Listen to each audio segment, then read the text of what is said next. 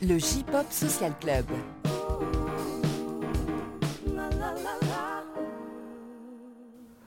Salut les gens, bienvenue, c'est le J-Pop Social Club, épisode numéro 9. Alors, euh, qu'est-ce que je peux vous raconter aujourd'hui avant de présenter mes invités du jour? Eh bien déjà que grâce au Patreon, euh, on a pu acheter l'hébergement web. Alors ça vous paraît peut-être dérisoire, mais en fait, euh, pour nous, c'est déjà une première vraie étape. Euh, voilà, le, le podcast est hébergé sur un serveur qui nous appartient vraiment. On est, on n'est plus des clochards en train d'aller réclamer de, de- de l'espace web à gauche à droite. Ah, ça- je peux mettre mon fichier chez toi, c'est pas grave. Non, non, c'est bon, là, voilà. Donc c'est déjà une un premier élément, euh, voilà, pour nous. euh, on est content. Euh, là, dernièrement, il y a eu un petit souci avec iTunes. Je vous avoue que j'ai pas compris. J'ai reçu un mail d'un coup de, de Apple qui fait Ouais, votre podcast a été déréférencé, machin. Oh, oh. Et bon, il semblerait que c'était un souci un peu global et qu'il fallait le resoumettre à Apple. euh, voilà, renvoyer le, le- le lien RSS et compagnie. Normalement, c'est rentré dans l'ordre. Le podcast est de nouveau accessible sur iTunes, donc tout va bien. voilà. Oui. Euh, et enfin, qu'est-ce que je peux vous dire aussi, c'est qu'on a, euh, on, on- on a conclu un partenariat avec le Journal du Japon. Ouh, voilà. euh, bah alors, bah c'est pareil, Sorti la malle ouais, ouais. par- c'est le premier partenariat, donc on est content, voilà, de- pour, pour, pour, pour mettre, pour, faire une promotion croisée entre les activités bah, du site Journal du Japon et puis bah, le podcast. Bien Donc, joué, bien joué patron. bah. on, on- on avance progressivement, mais, euh, doucement mais sûrement.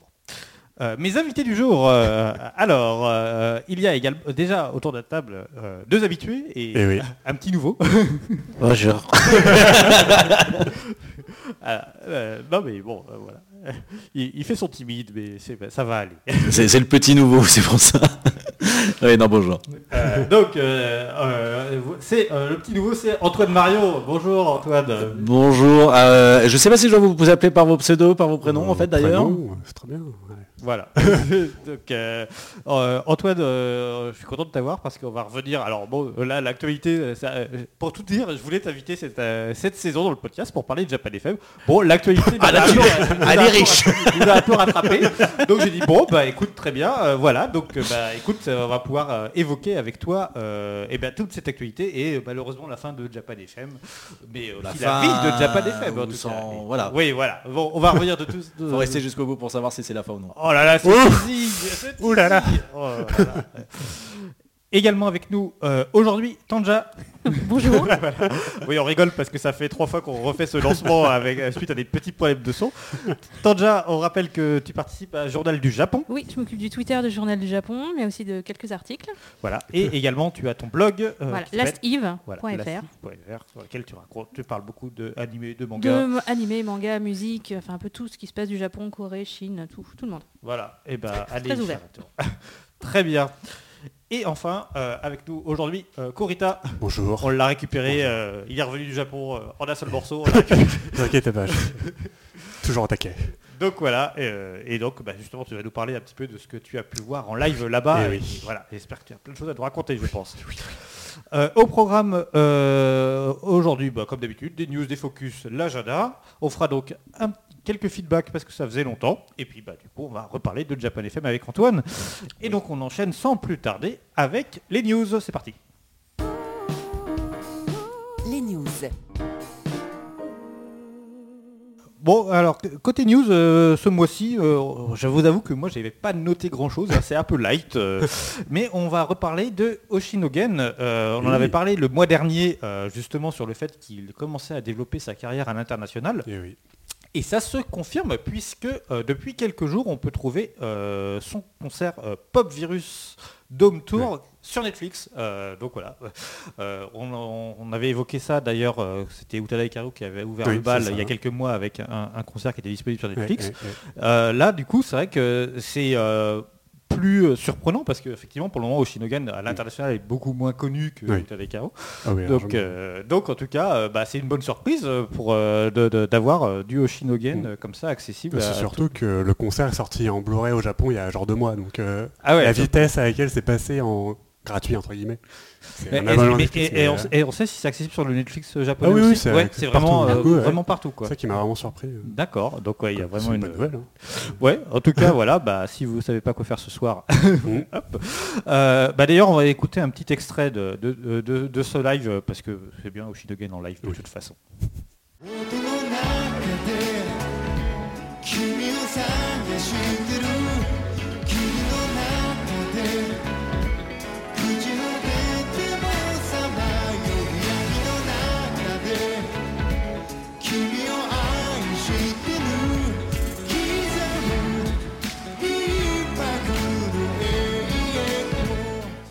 Mais ce n'est pas tout. Euh, Oshinogen a également sorti son nouveau single euh, de- le 14 octobre dernier, euh, qui s'intitule Same Thing, c'est ça? C'est ça, oui, oui. C'est bon, voilà, j'ai un spécialiste, alors je ne veux pas dire de bêtises. Mais, et donc, bah, la- la- ce qui est marquant, c'est que c'est sa première chanson en anglais. Ça. Et surtout, c'est en featuring avec un groupe international qui s'appelle Super Organisme, qui a des membres de plusieurs pays, donc une japonaise qui est la chanteuse, et du coup qui font, euh, qui chante avec lui euh, dans une chanson très pop, euh, très fun, avec Oshinogen qui chante Fuck You. Du coup, c'est marrant, c'est ça qui est. Oui, c'est vrai qu'il fait, il fait toujours très propre Oui, sur lui. coup, alors, petit décalage. euh, Mais c'est un Fuck You joyeux, tu vois. ça- c'est le fuck you, mais à la. Oshinogen quand même. C'est ça, c'est avec amour. ça.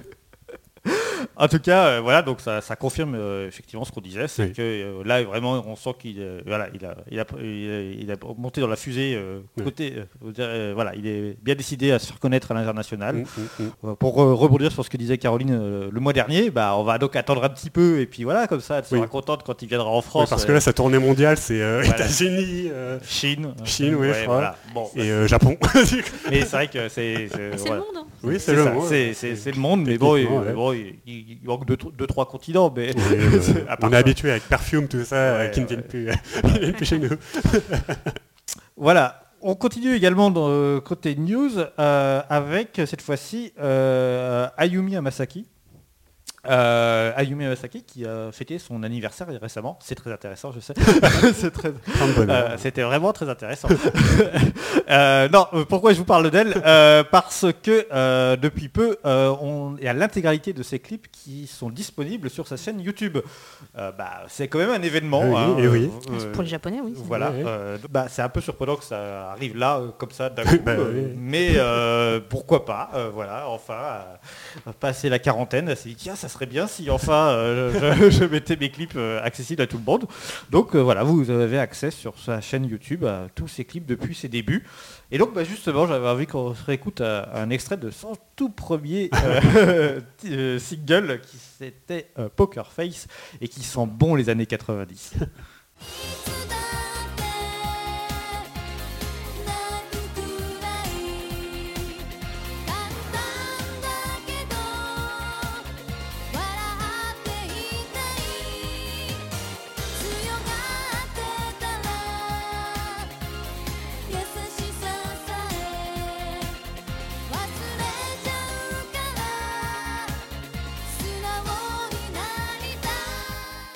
On reste euh, dans l'actu sur YouTube. Euh, on, parlait, on a parlé beaucoup euh, le mois dernier euh, des Johnnies et de leur ouverture euh, enfin un petit peu euh, à l'internet. Tout petit peu. Oh mon dieu, ils ont découvert. euh, Ah, Là, ça s'est bien ouvert avec Oui. la chaîne Arashi. voilà, et, Et, bah, exactement. voilà, quelle transition. Et effectivement, bah, on évoquait la, la chaîne officielle Johnnies le mois dernier, mais effectivement là, ça se concrétise en plus puisqu'il y a une chaîne Arashi qui vient d'être créée. Et- Donc voilà, bah, je pense qu'ils se sont dit, ok, il nous reste un peu plus d'un an pour euh, pro- profiter de Arashi. il faut qu'on en fasse un truc parce qu'après Ouais, ce ouais, sera ouais. niqué. Donc, euh, donc voilà, donc là, bah, pareil, euh, une chaîne Arashi avec, je sais pas s'il y a tous leurs non, clips. alors, je- là, il y a 5 clips. Vraiment, il y a 5 clips. Et en streaming aussi, du coup, il y a 5 chansons qui sont euh, Ah, les bon. 10 clips. On verra si par la suite il y aura tout. Ça m'étonne un peu parce que là, ils viennent de sortir un DVD avec tous leurs clips. Du coup, c'est, je pense, pour la promo en plus. Et vu comment ça ramène euh, des tonnes et des tonnes de thunes au Japon, je pense qu'ils vont dire bon, on va déjà vendre tous nos DVD qui coûtent euh, beaucoup d'argent. et après, on verra pour l'international, je pense. Mais, euh, mais c'est déjà un pas. euh, C'est ça. Mais- Parce que Pardon, croyait plus. ce que j'allais dire, ce qui était assez impressionnant, c'est que Arashi, quand ils ont ouvert leur chaîne en moins d'une journée, Ouais. ils ont quasiment touché le million Ah d'abonnés. Et c'était assez impressionnant. Ils ont mis les vieux, effectivement, titres. Ouais. Ce qui est fort dommage parce qu'ils se battent quand même avec en face du euh, Nami Amolo, du Ayumi Hamasaki, comme on l'a dit. Mm. C'est vrai que ça reste toujours Arashi le top numéro 1 de chez Johnny's. Mais euh, oui, c'est- je serais curieux de voir qui va suivre derrière. Mm, mm. Ah, on verra. Mais euh, surtout, le, le risque, c'est que peut-être euh, au 31 décembre 2020, quand ils vont s'arrêter, et ils virent tout, quoi. Ils disent, ah, stop, Ouais. c'est fini. Hein. Voilà, quoi. Des fois, on, on l'a vu, bah, justement, c'était euh, Amoureux Namier, c'est ce qui Mm. s'est passé, où euh, ils avaient mis et puis tout, hop, ils ont tout reviré avant de tout remettre. Enfin bon, on comprend pas bien la, la- la logique, mais bon, en tout cas, il doit y en avoir une quelque part. Oui, euh, question de droit, copyright et compagnie. En Ouais. fait, elle a récupéré tous ses droits. Ah, c'est ça. Elle a créé une société pour sa dernière année de carrière, Oh. puisqu'elle a arrêté, elle est à la retraite. Bah, 40 et quelques. Toujours est-il que madame est à la retraite, mais avant, elle, elle a créé en fait une société de production, elle a décidé de s'autoproduire, et c'est comme ça qu'elle a récupéré tous ses droits. Ah, elle est pas bête. Ouais, c'est- bah, en même temps, bon, c'est vrai que euh, euh, euh, ça va, elle a de quoi voir venir, je pense. euh. Maintenant, oui. Oui, maintenant. oui. Et également, on reste dans l'actu web avec toi. tu nous parles de Spitz. Et oui, Spitz, euh, alors c'est un groupe euh, qui date des années 90. hein. C'est un de ces groupes japonais, genre la Mr. Children, qui sont là depuis des générations et qui sont increvables en fait. C'est euh, de 7 à 77 ans, les gens aiment bien parce que c'est, euh, on va dire inoffensif, mais c'est pas un, pas un gros hein. Euh, ça s'écoute facilement tout ça. C'est ancré dans, l'imagerie populaire japonaise au final. Et ils sont enfin arrivés en streaming après. bah, après ne jamais juste dessus du coup.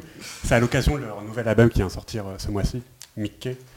Du coup, enfin ouais, toute la discographie, euh, 30 ans de carrière euh, de Spitz, euh, c'est très conséquent et je pense que c'est euh, un groupe qu'il faut écouter au moins une fois, je pense, pour avoir euh, une idée de ce que c'est quand même. Parce que Mais effectivement, mal. on évoquait ça, euh, cet aspect le mois dernier. Je pense que ça fait aussi, euh, enfin, euh, ça correspond aussi à potentiellement de- des, rené- des renégociations de contrats ou des choses comme ça qui permettent enfin de, de l'arrivée en streaming de certains artistes qui jusqu'à-là étaient bloqués ou Ouais. des choses comme ça. Parce que cette année au Japon, en streaming, on a eu Oshinogen, eu Wanima, tout ça, des gros groupes qui n'étaient pas du tout euh, jusqu'ici. Euh, euh, Mais tant mieux, enfin, Ah tant oui, mieux pour euh, nous bah, qui, euh, mieux, depuis hein. la France, euh, Oui, enfin voilà. avons accès euh, beaucoup plus pour enfin se facilement. lancer dedans, ouais, c'est très bien. Voilà. Et on termine avec l'actu What the fuck. Ah, alors oui, là, alors celle-là, parce que pour l'instant, je venais les mains vides. euh, Et ouais. puis cette semaine, j'ai eu beaucoup de bol. Il y a Yoshiki qui m'a- présenté vraiment euh, une news, mais sur un plateau, et sur un plateau de McDo, bien sûr. Oh Ah, elle était là bonne, là celle-là. là là. Bon, alors euh, oui, On Yoshiki n'est pas qui- sponsor. hein. non, on n'est pas On sponsorisé, mais- Ah, il, il a, il a le don quand même de toujours me- m'impressionner. Je me dis, il y a toujours à la, sa dernière news, non, il va pas pouvoir me faire mieux, mais s'il y arrive quand même, il y arrive toujours. Donc là, il va fêter les 30 ans euh, du, du teriyaki burger au McDo. Ouais. Je crois qu'il a fait ça en grande pompe. euh, Oui, bah oui. Et donc il y a son, il y a son nom qui, vont, qui va être sur le menu et c'est distribué à partir du 23 no- octobre. On va bouffer du Yoshiki? Ouais. ouais. En vrai, on va pouvoir le manger en vrai. Peut-être que dans la Je vais garder mes blagues salaces pour moi. Peut-être que dans Happy Meal, tu auras l'album enfin de Jamel. Ouais, euh, Non, ça, c'est- non, ça, ça, non, il est fini à 95, à 99%. voilà, mais il ne le sort toujours pas. Donc, Non, euh, non, non. donc, euh, Mais comme il faut bien payer quand même le kérosène de son jet privé, eh ben, il faut faire des petits contrats comme ça, sympa. Mais sinon, en fait, euh, avec quoi Yoshiki n'a pas été associé En fait, ça va, va devenir ça la question parce que. Quick. Parce que là, bon, euh, franchement, à chaque Ah, fois. je crois qu'il nous a. bah, à chaque fois, je dis, je crois qu'il m'a tout fait, mais non, en fait, Non, non. ouais, c'est il ça. un arrive toujours à un trouver. petite 2000, des Ouais. trucs comme ça, ça. Oui, Voiture, il a été... euh, Ah, voiture, non, mais il, a- il aime bien les belles voitures, donc. euh, Oui. ah, il pourrait, hein. Non, non, mais. J'aime je- pas les idées. Non, non, t'inquiète, je pense qu'il a. Bien sûr, il nous écoute. Bien sûr. il attend. Il est, il- c'est un des patrons. hein. Il parle très bien français. bien sûr. Euh, C'est, c'est un vrai problème pour lui quand il est en France de faire genre qu'il ne comprend pas. Ah, Voilà. Désolé. C'est bien parti hein, ce, ce podcast. hein, là, euh. Ouais. voilà. Euh, voilà pour euh, ces news euh, et, euh, et on continue euh, sans plus tarder avec les focus. Focus. Les focus, on commence avec toi Corita et tu vas nous parler de rap et de hip-hop. Et Eh oui, enfin, je voulais enfin en parler euh, dans le podcast parce que ça, on dit toujours euh, J-Pop Social Club, tout ça, mais le hip-hop ça existe aussi au Japon. hein. Mais bon, c'est vrai que Oui. j'avais évoqué ça au départ. euh, C'était Oui. pour le, le- le- le nom sonnait mieux oui, comme ça, mais on est ouvert évidemment à tous les styles. Et même c'est dans pas- les focus, on a voilà. souvent fait pop rock, tout ça, mais le hip-hop était le, le parent pauvre des focus. C'est pour ça que je voulais vous parler de Creepy Nuts, qui est peut-être en ce moment le duo de hip-hop japonais le plus connu au Japon, je pense, qui est formé par euh, un DJ et un rappeur. Le rappeur s'appelle Air Shitei, je prononcerai français, hein, qui en japonais veut dire interdit au moins de 18 ans, si vous voulez. Donc ça vous donne un peu. Énorme. J'aime. et euh, le DJ DJ Matsunaga. Donc c'est un, un duo qui s'est fondé en 2013.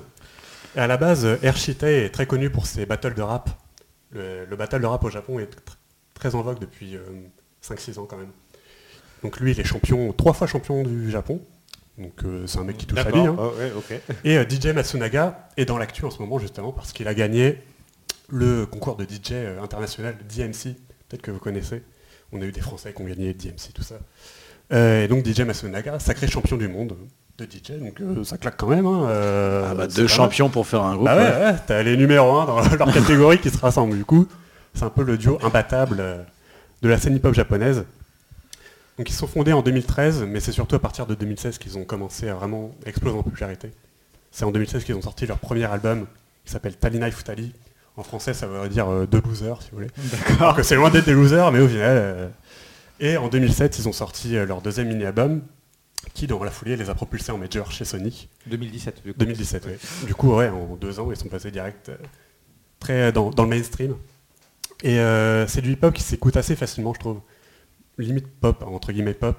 Mhm. Et ce qui me fait penser à quelque chose qu'on n'avait pas eu depuis longtemps sur la scène hip-hop japonaise, c'est des, euh, un groupe qui peut faire le, le lien entre des gens qui n'écoutent pas du tout du hip-hop d'habitude et des gens qui écoutent un peu plus de pop, euh, tout ça. C'est euh, peut-être la première fois depuis des groupes comme Rip Slime. Je pense que vous connaissez ça. Oui. Ça vous, Ça remonte, oui. ça date, oui. Mais du coup, oui, c'est des groupes qui font du hip-hop, mais qui s'écoutent quand même, qu'on peut aller voir genre dans les charts Oricon, dans le haut du panier, tout ça. Et euh, on les voit aussi souvent dans des festivals de rock, par exemple. Euh, euh, ça leur attire un peu les foudres de, puristes de hip-hop qui disent mais non mais qu'est-ce que vous foutez les mecs nous c'est un truc underground tout ça vous n'avez pas le droit et tout. Et le truc c'est qu'ils sont numéro un dans le rap dans le, DJ du coup c'est un peu dur de les critiquer. Ils peuvent tout faire du coup c'est un peu ça leur, force. Et du coup aussi je voulais parler du hip-hop au Japon ces dernières années il y a vraiment un nouveau boom soit le hip-hop au Japon c'est pas du tout nouveau hein, ça existe depuis les années 80 années 90 on avait euh, euh, Zebra tout ça euh, Kiss the Can Crew Creva tout ça toute la clique. Mais ces dernières années avec le développement du freestyle tout ça les, les battles de rap il y a une émission qui s'appelle Freestyle Dungeon qui est très connue chez, chez les jeunes qui passe toutes les semaines sur euh, TV Asahi qui est une grande chaîne de télé. Et euh, c'est là où euh, s'est fait connaître. Et du coup il y a une, divers- une diversification qui se développe bah, notamment avec internet tout ça c'est c'est un des genres qui je pense bénéficie plus de l'aspect do it yourself tu vois Genre. SoundCloud, euh, YouTube, on peut faire un truc avec euh, 3 francs 6 sous. Ça se porte très bien pour le rap, je trouve, plus que pour les trucs de rock. Du coup, ouais, il y a vraiment un, un nouvel engouement pour le rap, avec euh, des genres euh, tout à fait différents, des rappeurs qui font la, de la trappe américaine, ces sons très lancinants, très en boucle, toum, toum, toum. on comprend pas trop ce qu'ils disent quand ils chantent. Du coup, Erchita, lui, il aime pas trop ça. Il a fait une chanson pour chier sur tout le monde. Ouais. non mais les mecs, on comprend pas quand vous parlez. Arrêtez de traduire des chansons en, en japonais, on comprend rien. Chantez vraiment, s'il vous plaît. Arrêtez l'autotune. Du coup, ça aussi, c'est un peu tapé dessus. euh. je veux bien ça. Et, bon. Et, euh, une autre preuve de cette diversification, c'est euh, la licence Hypnosis Mike, qui va peut-être parler euh, à nos amis Fujoshi. Ah. C'est euh, une licence euh, cross-média, euh, animé, euh, jeu, tout ça, où c'est des seiyuu qui font du rap avec... euh, Ils sont partout. Il y a Antoine qui est en train de se, se- qui est en train de. Oui, j'ai vu l'extrait. Et euh, du coup, avec des persos ultra beaux gosses, tout ça, qui font 1m90, et- alors qu'ils sont 15 ans, tu vois. Et, euh, mais on, on rigole, mais du coup, c'est des vrais rappeurs qui donnent, euh, qui écrivent les chansons, tout ça. Par exemple, Creepy Nuts ont écrit une chanson pour euh, Hypnosis Mike. Et il y a peut-être moyen d'avoir euh, des gens qui étaient plus des otaku à la base, qui vont se ramener dans des concerts de rap, on ne sait pas. hein. C'est- Je trouve que c'est une belle opportunité pour euh, faire un pont entre ces deux mondes qui, euh, qui étaient jusque-là opposés. Enfin, pas opposés, mais très différents. Moi, ouais, j'applaudis dès demain. Parce que franchement, Hypnosis Mike, une fois qu'on est passé Bon, au premier abord, c'est un peu, ok, c'est juste un, truc d'animé à la con.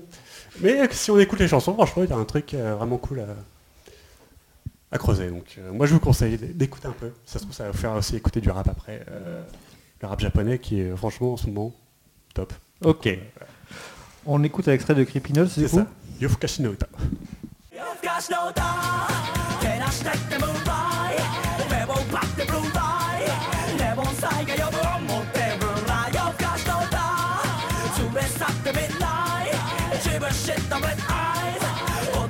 たちのコンボリブだなぜ俺たちの夜は忙しい結構男性さ俺のいるまで俺たちの夜は忙しい oh yeah なぜ俺たちの夜は忙しい結構男性さ俺のいるまで俺たちの夜は忙しい oh yeah On passe à toi, Tanja, et euh, tu, on va- tu nous parles de euh, Taichi Mukai, c'est ça Oui.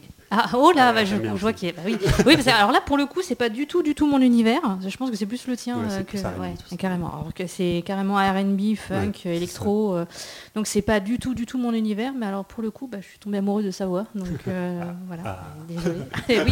Et de sa musique parce qu'il est, il- voilà quoi. Donc euh, pour rappeler un peu qui il est, il a, il est originaire de Fukuoka. Euh, il avait un groupe funk au départ, Modio. Voilà. Bon, j'ai pas trouvé grand chose sur lui. hein. Alors maintenant, il a une carrière solo. Il a 27 ans, d'où le, le nom de son dernier mini-album. Euh, et son dernier album qui s'appelle Savage, qui est sorti au mois de septembre dernier. Alors, personnellement, moi, je le connais surtout pour avoir fait beaucoup de génériques d'animés. Donc, euh, Run with the Wind avec Reset et euh, Michi. Je viens de voir qui c'est, ok. Et euh, donc voilà, j'apprécie énormément ces chansons. Elles sont vraiment très, euh, très dansantes, très, très, je sais pas, pop, mais Oui, euh, c'est pop, pareil, c'est du R&B assez pop. Voilà, c'est assez pop, mais enfin ça se laisse très Ah bien oui, écouter. c'est très bien produit, ah ouais, ouais, c'est très bien produit, comme tu dis. Et il a une voix. il a une voix magnifique. Donc bah voilà, non franchement c'est. J'ai vu qu'il a, il a, pareil, il a fait un duo avec le rappeur euh, Creva. Creva, je sais pas comment ça. Oui, Creva. Creva, hum, voilà. Euh, et puis voilà, quoi. Non, moi je vous laisse écouter son, un de ses derniers titres, ICBU, Mhm. de son, tiré de son dernier album Savage.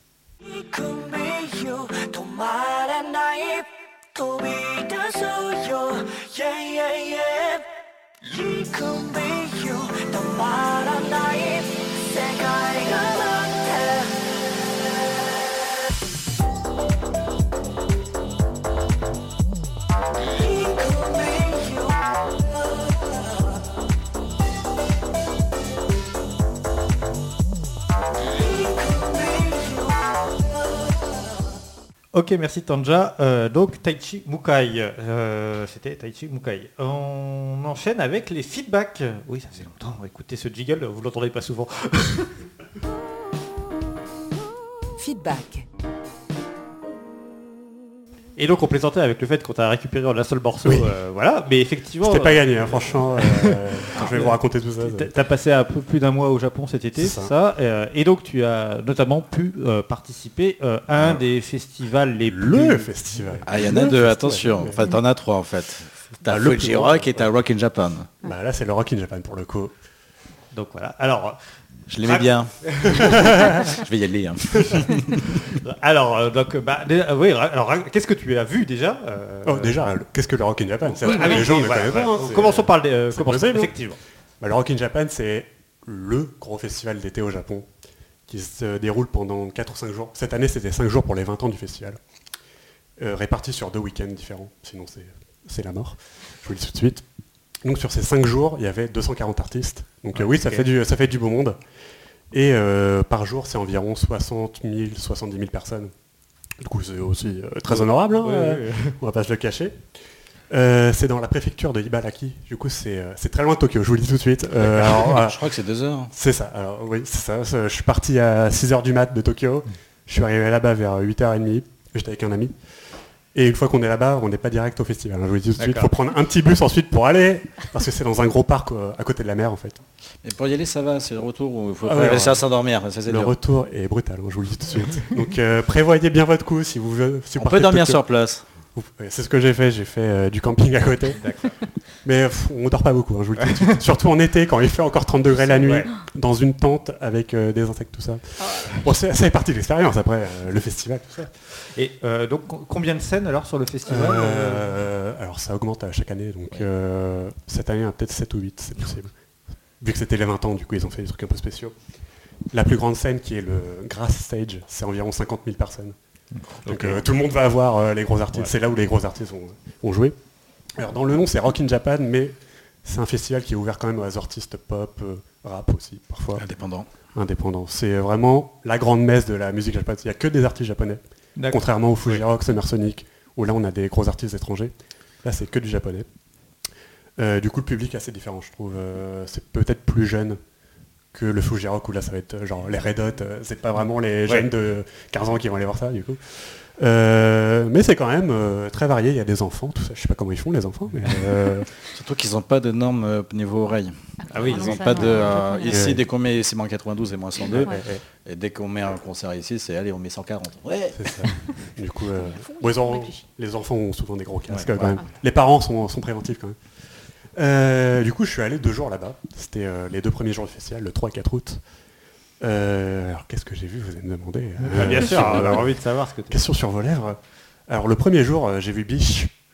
Donc, euh, je pense que vous connaissez ces, ces idoles euh, assez rock. Du coup, De qui chez sont comme- Stardust. Hein De chez Stardust. Euh, non, c'est chez Avex. Avec Oui. Ah Oui, oui. oui. Chez, chez Alex, oui. Du coup, c'est euh, leur euh, catchphrase, c'est euh, le groupe de punk qui n'a pas d'instrument. Enfin, il y a quand même des musiciens derrière, mais elles, sont, elles font du headbang et tout. euh. Je vous dis, dès 10h du matin, c'est- ça va très vite. hein. Il y a tout le monde qui fait déjà des pogos, tout ça, alors que les gens disent non, faites pas de pogos, s'il vous plaît. Les organisateurs disent ah, attention. Et puis là, bon, au bout de 3 minutes. Donc, Biche, ça m'a déjà rincé dès le matin. Alors, c'est un truc très important aussi au Rock in Japan, c'est euh, votre programme, vous pouvez vous le mettre euh, là où je pense, parce que euh, vous n'allez pas tenir votre programme. D'accord. Donc euh, ça sert à rien de préparer à l'avance. Bon, je vais voir ça, ensuite je vais voir ça, je vais voir ça. Non, non. Déjà, vous voyez un truc et vous, vous faites, bon, je suis trop fatigué.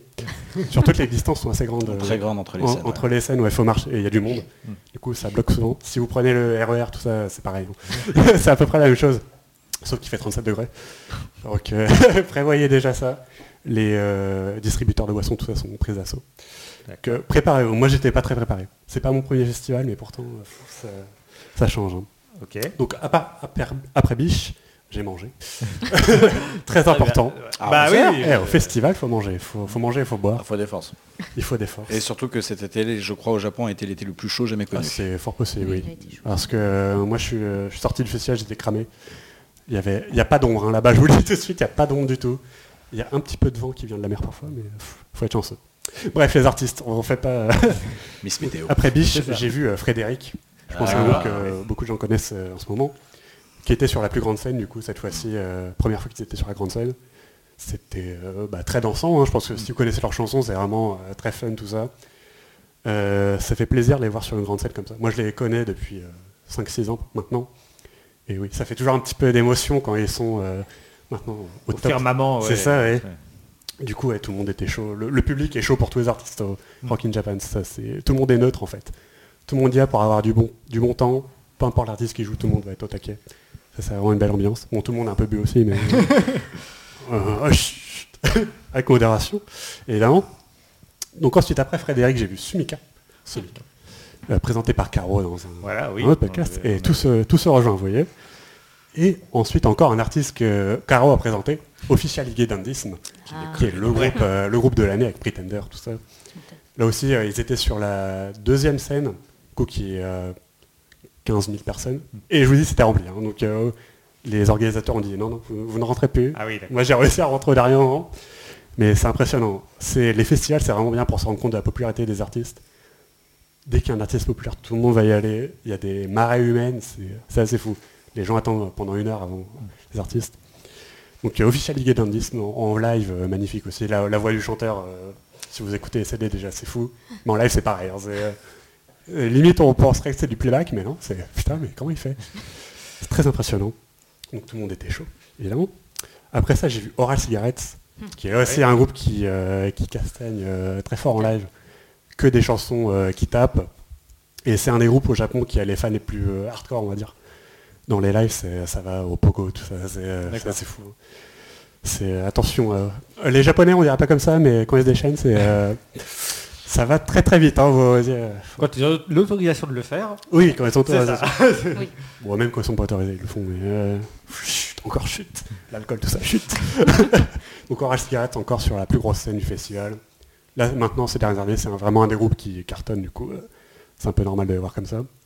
Et j'ai fini ma journée avec euh, The Hiatus, euh, qui était... Un, un de tes groupes. euh, Ah, moi, c'est un de mes groupes de... cœur, voilà, voilà. Première fois que je les vois, putain, j'étais... euh, pour finir la journée, tout ça, le soleil qui se couche, oh là là, mes aïeux. Alors eux, ils étaient sur une toute petite scène pour le coup, Ah oui qui s'appelle le Sound of Forest. C'est, euh, Oh. comme son nom l'indique, avec, des for- avec de la forêt autour. Là, il y a de l'ombre, du coup, c'est bien. D'habitude, c'est un groupe qui est sur la plus grosse scène, mais cette année, c'est eux qui ont demandé justement à faire un, un set un peu plus intime sur une petite scène. Ah oui, parce que c'est- surprenant, effectivement. Parce qu'au début, les fans ont dit Mais comment ça se fait C'est un groupe Ouais, énorme oui. et tout. Non, non, ouais. Du coup, pendant le concert, le chanteur a dit Ah, Vous inquiétez pas, c'est nous qui avons demandé. Donc, euh, pas de baston, tout ça. Donc, euh, là, c'est surtout des trentenaires, tout ça, qui vont écouter euh, The Hiatus, tout le monde avec sa bière. euh. C'est vraiment pour finir la journée, c'est magnifique. hein, je vous dis, euh, et le soleil qui se couche, c'est beau. Et feu d'artifice derrière aussi, d'ailleurs.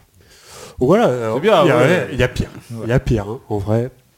Donc, c'était ma première journée au Rock in Japan. Et je suis allé du coup dormir euh, dans un camping à côté. Euh, on a dormi 3 heures quoi, mais Ouais. euh, parce que bon, c'est assez rustre, hein, pas se mentir. J'étais avec un pote en plus dans la tente, du coup, bon, attention vous ça. Les gens qui parlent jusqu'à 3 heures du matin, toujours en buvant, moi demain en fait quoi. Les mecs, Dormez. dormez, s'il vous plaît, dormez. du coup à 6 heures du mat, on était levé le lendemain, on a pris notre douche, on a pris nos affaires, tout ça. Et le deuxième jour, le premier groupe que j'ai vu, c'est pas du rock du tout, c'est euh, Keakizaka 46, que je vous ai présenté. Ah bah oui, obligé. Bah J'ai oui. été obligé, euh, franchement. Donc je vous avais déjà dit dans un autre podcast, c'est le groupe qui m'a fait dire euh, Ah les idoles, c'est pas mal en fait. Et on pourrait penser qu'elles sont un peu euh, dans le camp ennemi quand elles vont à Rock in Japan, mais hein, c'est, euh, c'était le premier set du matin à 10h30. Les gens sont là à 8h. Ah oui, d'accord. Et c'est des gens euh, fans de rock et tout, hein, qui ont leur Ouais. t-shirt euh, de groupe de rock et tout. Ils sont chauds. Moi j'ai bu ma bière dès, dès 8h30 du matin. Oh. En attendant, j'ai bon, bah, faut attendre. hein. Et euh, putain, mais euh, euh, ça vaut tous les groupes de rock qui passent. hein. Niveau ambiance, j'ai jamais vu ça. C'est peut-être mon set préféré du, du festival. Ah oui, d'accord, à ce point. Dans un festival de rock, oui, c'est les idols qui ont. euh, et ne, me, ne me jetez pas de pierre, s'il vous plaît. Ah, juste un cookie. Ah non, pas les cookies. Cookie Akizaka 46, euh, excellent. Ensuite, j'ai vu Nico Touches the Wall. Ah. Là aussi, un groupe, si les fans d'animé vont sûrement réagir. Euh, toujours sur la grande scène, c'est aussi un groupe qui est depuis des années euh, très fédérateur dans les festivals.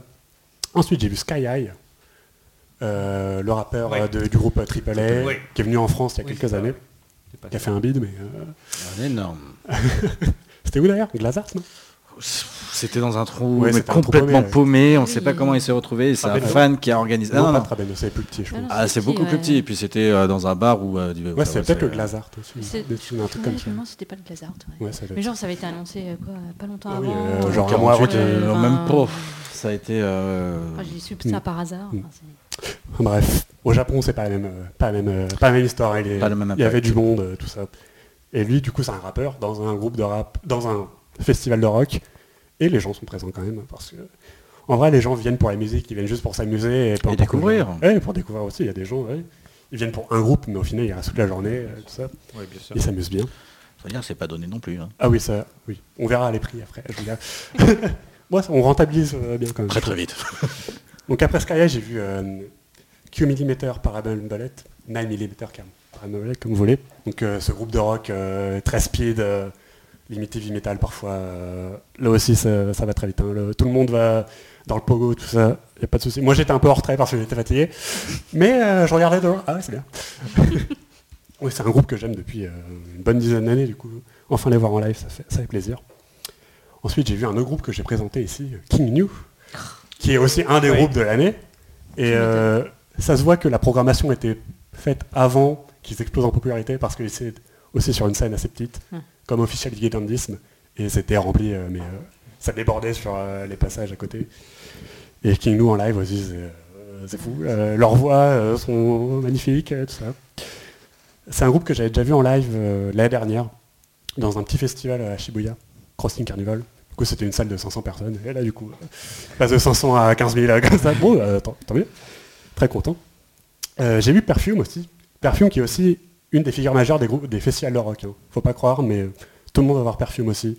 C'est euh, tout le monde s'amuse quoi. C'est euh, elles sont tellement tellement bien. Vu qu'on va plus jamais les voir en France, j'ai l'impression. Donc euh, elles nous snobent à chaque fois. Donc donc c'était bien de les voir au Japon avec 50 000 personnes qui sautent sur Chocolat Disco, tout ça. Ouais. Ça, ça fait plaisir quand même. Euh, Là, là, D'ailleurs, en une petite digression, le, le best-of est sorti là. et, oui, il euh, est sorti il y a 2-3 semaines. Ouais, voilà. Donc, euh, et, et- et il est accessible sur Spotify. ouais, donc, tout à euh, fait, donc, tout voilà, à fait. Une cinquantaine de chansons. Ouais, c'est c'est- c'est Alors, même- plus un best-of là, c'est Ah oui, euh, c'est- c'est une intégrale. C'est euh, une encyclopédie. du coup, perfume euh, magnifique. Et j'ai fini ma journée avec Wanima. Ah. ouais, bon bah. Ah. Et Wanima qui n'était pas le dernier groupe de la journée. Le dernier groupe c'était Ten Feet. Mais il fallait rentrer à Tokyo après. Donc, Ouais. Et il faut prendre de l'avance pour rentrer chez vous, je vous le dis tout de suite. Donc euh, ouais, je suis euh, Wanima, c'est aussi un groupe de la bonne humeur, euh, tout le monde qui saute. Eh, Ouais. trop bien, trop bien. On a fait une vague humaine avec 50 000 personnes, avec les caméras qui filment tout ça. C'était aussi une expérience magnifique. Ça peut impressionner les, les festivals comme ça où il y a beaucoup de gens. Je pense qu'il y a beaucoup de personnes qui préfèrent des trucs plus Intimiste. intimistes. Mais il y a quand même un truc spécial quand il y a une communion comme ça. Il faut vraiment faire ça quand même. C'est vraiment fun. Du coup, Anima, j'étais rincé après, évidemment. J'avais plus de voix. euh, je suis rentré dans le train, je dormais dans le train. euh, encore se taper 2h30 pour rentrer. Il y a eu un tremblement de terre pendant qu'on était dans le train. Qu'on s'est arrêté 20 minutes euh, avec tout le monde qui était mort. Vous voyez tout le monde qui rentre avec des t-shirts en plein de sueur de groupe et tout ça. Bon bah on est bloqué. hein. C'est très sympa le retour. Et on pue, on s'est douché, mais euh, douché en 5 minutes euh, le matin dans les vieilles euh, cabines, tout ça. C'est une expérience. faut, faut pas, faut pas, être, pas avoir peur de la saleté. Mais bon, au global, quand même, un Ah oui. sacré programme. Ah bah, euh, franchement, si vous pouvez le faire une fois dans votre vie, euh, n'hésitez pas. Le billet pour euh, deux jours, j'ai payé euh, à peu près 200 euros, je pense. Ah oui. C'est cher, mais au final, vous voyez des artistes que vous n'allez pas avoir forcément. euh, Bon, un ticket normal de concert au Japon, c'est entre 70 et 90 euros. Ouais, pour des groupes euh, majeurs comme ça, c'est euh, ce que vous payez de toute façon. Donc, euh, et le cadre est franchement sympa, même s'il fait très chaud, le cadre est sympa. c'est Ouais, parce que c'est en extérieur. Oui, c'est en extérieur, ouais. J'avais fait d'autres festivals avant, genre Viva la Rock, Countdown Japan, qui eux sont en intérieur. Du coup, c'est pas du tout la même. Ouais, ça casse. Il y a un truc en plus à ce même, enfin, enfin, Rockin' Japan qui est, euh, alors c'est très loin. Ouais. C'est vrai que euh, faut vraiment s'y prendre, faut compter à peu près 10 minutes euh, d'une scène à une autre. Ouais. Et euh, niveau bouffe aussi, c'est une organisation. euh, Ah oui, oui. Et pareil pour les goodies, si vous voulez, il y a une queue. ouais, hein. Vous goodies. amusez surtout pas à griller la queue. hein. ouais. Et les goodies sont tous au même endroit, t'as une tente pour à chaque gauche. artiste en fait. Et euh, t'as le nom euh, des artistes au-dessus. Et, euh, Kimino, euh, Perfume, tout ça. Une organisation à la japonaise, quoi. Ah c'est bien organisé, hein, les gens.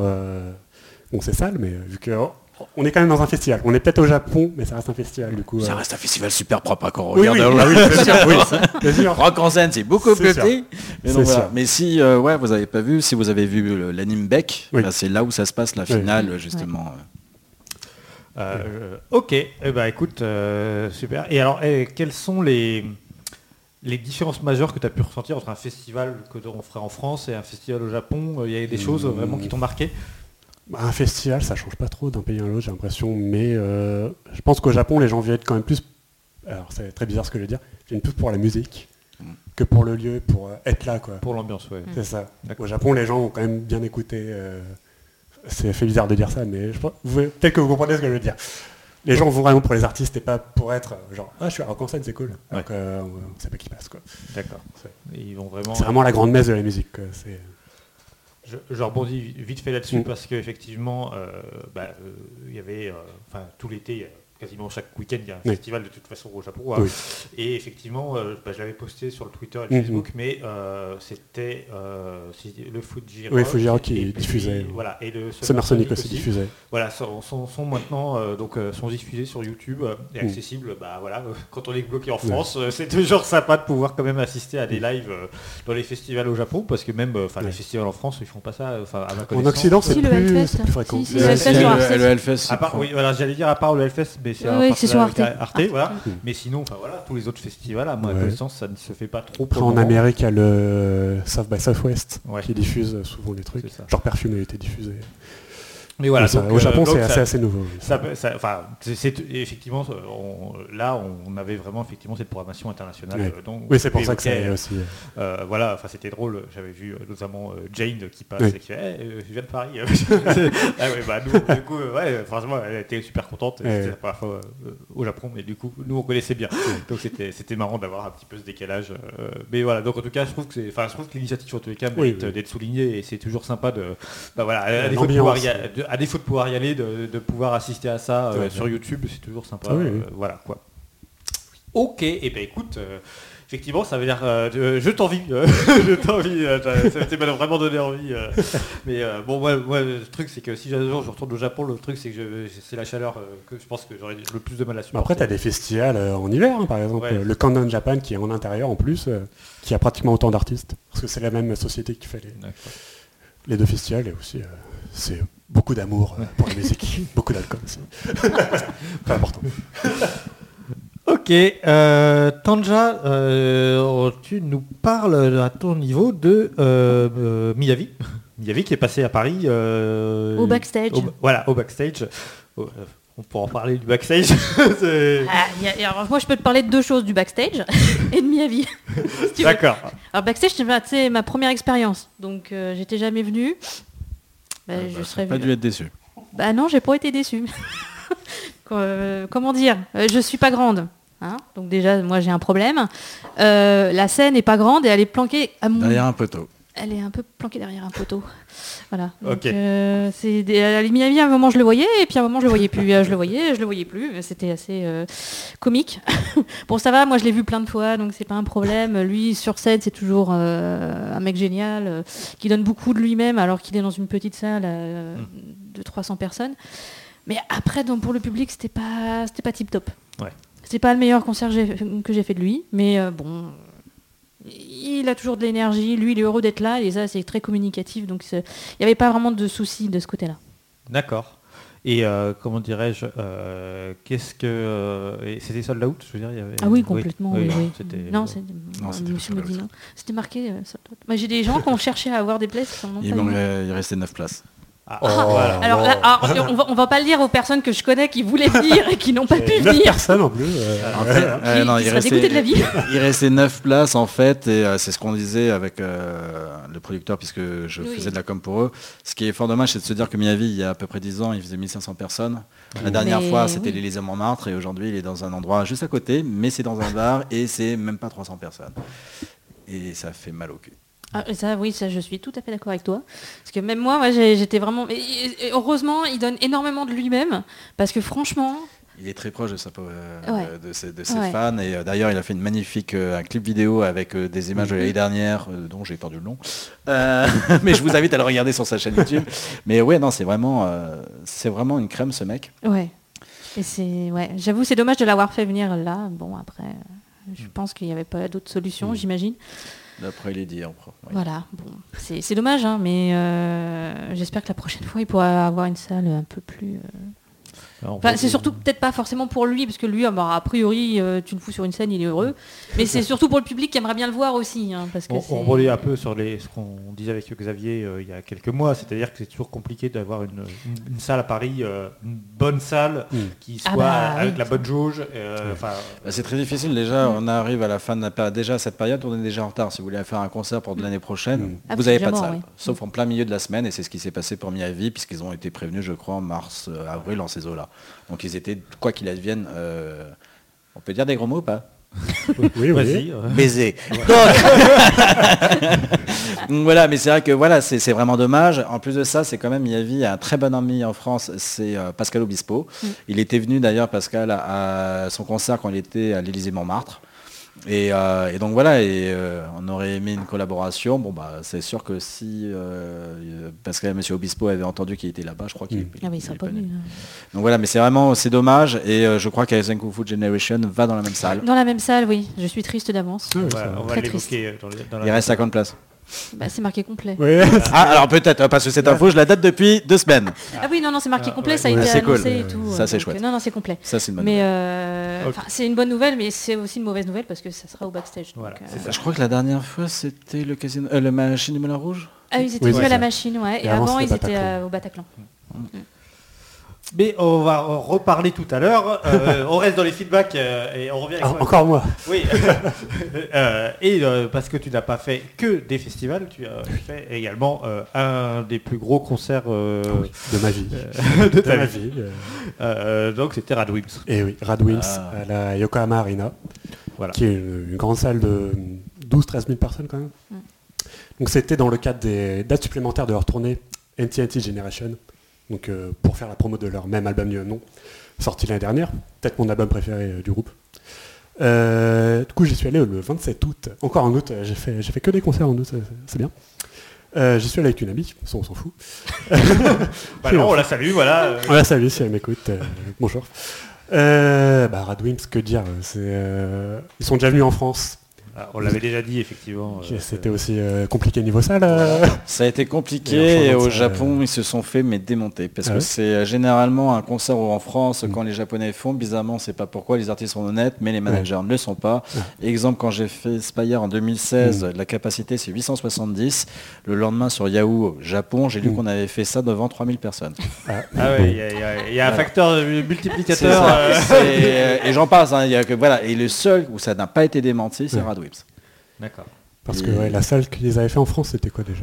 Parce qu'ils avaient changé. du coup, Ouais, ils avaient c'était changé. le petit nain à la base Ouais, et ils avaient changé. Et c'est- en plus de ça, c'était au plein milieu de juillet. Ouais, c'est ça. oui. Euh, non, c'était au mois d'octobre, je crois. Ah oui, c'est oui, c'était. Sûr. euh, oui, oui, c'était pendant des vacances, quoi qu'il advienne. Mais euh, je sais que. euh, c'était ouais. Ça c'est. bah, et là, et ils étaient, le C'était manager était l'année dernière à Paris parce que justement ils veulent Ouais. revenir en France. Ah oui. Mais pour le moment, on n'a rien annoncé, Donc, bref. donc c'est que Ah, c'est oui. pas, c'est c'est pas, pas euh, fait. c'est- c'est- bah, ça serait bien. On aimerait bien les revoir en tout cas. euh. Bah, je pour- sais qu'ils veulent aller en Amérique euh, bientôt, du coup. euh. Ouais, mais ils veulent tous aller en Amérique. Oui, mais, Ils vendent mais tous, euh, Noda a dit sur Twitter, euh, on prépare un truc pour l'Amérique, du coup. Peut-être qu'il y aura une tournée mondiale. On l'espère. Ok. Bref. Bon, bref, revenons à la Yokohama Arena. Oui. Donc oui, ça change de la salle en France où il y avait quoi, Ah 200 oui. personnes peut-être euh, Oh, Et encore je pense. 70. Ah, bon. 70 places vendues. Oh Ah. Après, le reste était donné. Bon, on mal. passe d'une petite euh, boîte d'allumettes à une arène. Et euh, alors c'est certes cool de les voir dans une petite salle, parce que c'est pas un truc qu'on peut... Approximatif. hein. Oui, voilà. Mais c'est vraiment le genre de groupe euh, qui a une aura immense et qui prend toute son ampleur dans des grosses... euh, des arènes avec des fans en délire. euh. franchement, c'est... Dès l'intro, les gens sont au taquet, tapent des mains. euh. D'accord. Mais ça bouge beaucoup parce que c'est pas vraiment. Enfin, c'est joyeux, c'est entraînant, mais les gens bougent? Ça bouge. Ah oui, franchement, oui, ça bouge. Ils ont des chansons quand même qui sont assez très rock quand même. Et les gens, oui, sont, sont au taquet. Je... Oui, oui, vous inquiétez pas. Euh, du coup, la setlist, c'est surtout sur leur album euh, NTT Generation. Et sur cet album, il y a une chanson que j'aime beaucoup, qui s'appelle euh, Ikijibiki, qui est en featuring avec un certain Taka d'un certain groupe, One Ok Rock. Putain, c'est vrai. Et, peut-être que vous voyez, je vais Oh, revenir, pendant le, le MC, euh, le chanteur euh, Noda dit euh, Ouais, pendant toute la tournée, on n'a pas réussi à avoir Taka, tout ça. Du coup, je me dit Bon, aujourd'hui, ça va être pareil, quoi, on va se manger une carotte. ah, mais aujourd'hui, il est là. Vous- du coup, vous avez euh, 13 000 personnes qui font Quoi? Et vous avez Taka qui arrive comme ça, comme si de rien n'était. Bon, ben, on va chanter. euh. Euh, D'accord. Du coup, c'était le petit bonus. euh, Moi, j'étais juste là pour Radwin, ça. Ouais, Taka. Ma pote qui n'est pas spécialement fan de Warren Tucker a explosé aussi. Quoi Quoi? Franchement, c'est euh, quand vous mélangez deux monstres euh, de la scène rock comme ça, ça donne euh, un truc euh, incroyable. quoi. Surtout que c'est une chanson euh, très dynamique. Et que Taka qui chante en japonais, vous vous rendez compte hein. Mais même euh, Noda a dit, c'est fait exprès pour qu'il chante en japonais. du coup, même lui encore. euh. Euh, du coup, ouais, la setlist était énorme.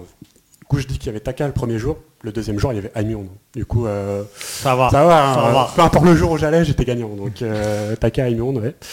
Euh, ouais, du coup, ouais, fan incroyable, franchement, c'est euh, la mise en scène, tout ça. euh, genre, ils ont une chanson de pratiquement du rap, Paparazzi, peut-être que vous avez vu le clip, où euh, la salle est passée en, en- dans le noir complet, il y avait juste une caméra euh, vision nocturne qui suivait euh, Noda pendant qu'il chantait. D'accord. C'était euh, ouais, c'est le spectacle à la japonaise. On dit souvent le, spectacle- le spectacle à l'américaine, mais le spectacle à la japonaise, vraiment c'est impressionnant. ouais, faut dans, le faire. dans les grosses salles comme ça, ouais, faut- avec aussi la scène qui part en hauteur comme ça. euh, ouais, c'est- euh, ouais. Fallait y être. J'allais dire fallait y être. C'est pas gentil, mais fallait y être. Et euh, du coup, on va rappeler Radwimps très, très vite. hein. Oui. C'est euh, un des groupes euh, majeurs de la scène japonaise depuis, euh, bonne quinzaine d'années. hein. On dit souvent que c'est Your Name qui les a propulsés, mais ils étaient bien connus. À, à l'international, oui, on va Ah, dire oui. que c'est Your Name qui les a. Voilà, euh, Parce qu'en soi, la Yokohama Arena, ils l'ont fait déjà en 2007. Oui. Et C'était deux ans après leur passage en Major. Du coup, euh, c'est pas du tout nouveau pour eux. Et mais c'est un groupe qui se renouvelle toujours sa fanbase. Parce que justement, pendant le concert, Noda demande Il y a des gens qui étaient là il y a 12 ans à notre concert Yokohama Arena Personne n'a levé la main. hein. Ah oui, d'accord. Du coup, ça veut dire qu'il y a vraiment des fans euh, qui, euh, qui arrivent à chaque fois. euh, C'est impressionnant. Du coup, Your Name, ok, a donné un petit coup de boost, mais euh, oui. c'est pas que Your Name. hein, faut pas Ouais. euh, Il y a aussi le talent. le talent. Mais effectivement, euh, enfin, bah, faut écouter du Radwimps, s'il n'y a rien Ah bah oui. euh, rien à dire, je pense. hein, Ah ouais. euh, voilà. Ok, euh, on a le temps vite fait de parler. Vois, euh, Tonja, euh. Ah bah oui, j'ai trop envie de parler d'eux quoi. Alors, tu as pu faire une petite excursion à Londres pour voir euh, Survive Say the, Say the Prophet. Mais oui, alors là, quand ils ont annoncé ça cet été, en, en- en une heure, j'avais déjà le, le billet euh, pour aller prendre l'Eurostar et courir là-bas. hein. Parce que c'était quand même un peu le- la, la chance ultime de les voir. Euh, moi, je les connais surtout pour avoir fait le, le générique de Banana Fish. Mhm. Voilà, je voulais citer Banana Fish. il y a, il y a la to-do J'ai réussi. Bon, là, en ce moment, on les connaît surtout pour euh, Vinland Saga, mais euh, c'est pas... Voilà. Euh, donc, c'est la première fois qu'ils venaient en Europe. Ils étaient tout contents. Hein, ils ont fait une toute petite salle à Londres. On n'était pas nombreux, franchement. Si on était une centaine, c'était vraiment à tout casser. C'était que à Londres, leur concert européen Enfin, il n'y avait qu'une qu'une seule date Et européenne alors non, il y avait une date à Londres et une autre euh, en Écosse. Ouais. Bon alors là par contre ils n'ont pas mis montré de photos hein, parce que je pense Ouais. qu'ils étaient vraiment pas nombreux.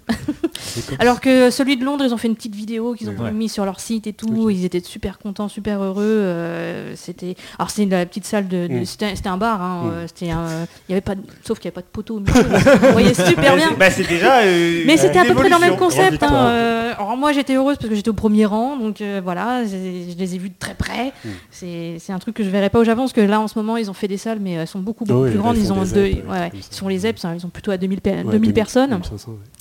Euh, et ils nous ont fait toutes leurs chansons euh, les plus connues. Euh, comme ils parlent anglais parfaitement, Mm. bah, effectivement, euh, il n'y avait aucun souci euh, de, de- de- avec, le, avec les gens qui étaient là. Euh, et c'est, puis ils ont, ils ont une énergie mais absolument monstre sur scène. Enfin, c'était, euh, ah, c'était épique quoi. Si j'avais pu faire le deuxième, j'aurais fait le deuxième. Malheureusement, je n'ai pas pu. Mais euh, et euh, donc là, ils reviennent d'ailleurs euh, au mois de novembre, mais en première partie d'un autre groupe. Ils vont faire Ouais. leur, tournée en, en Angleterre.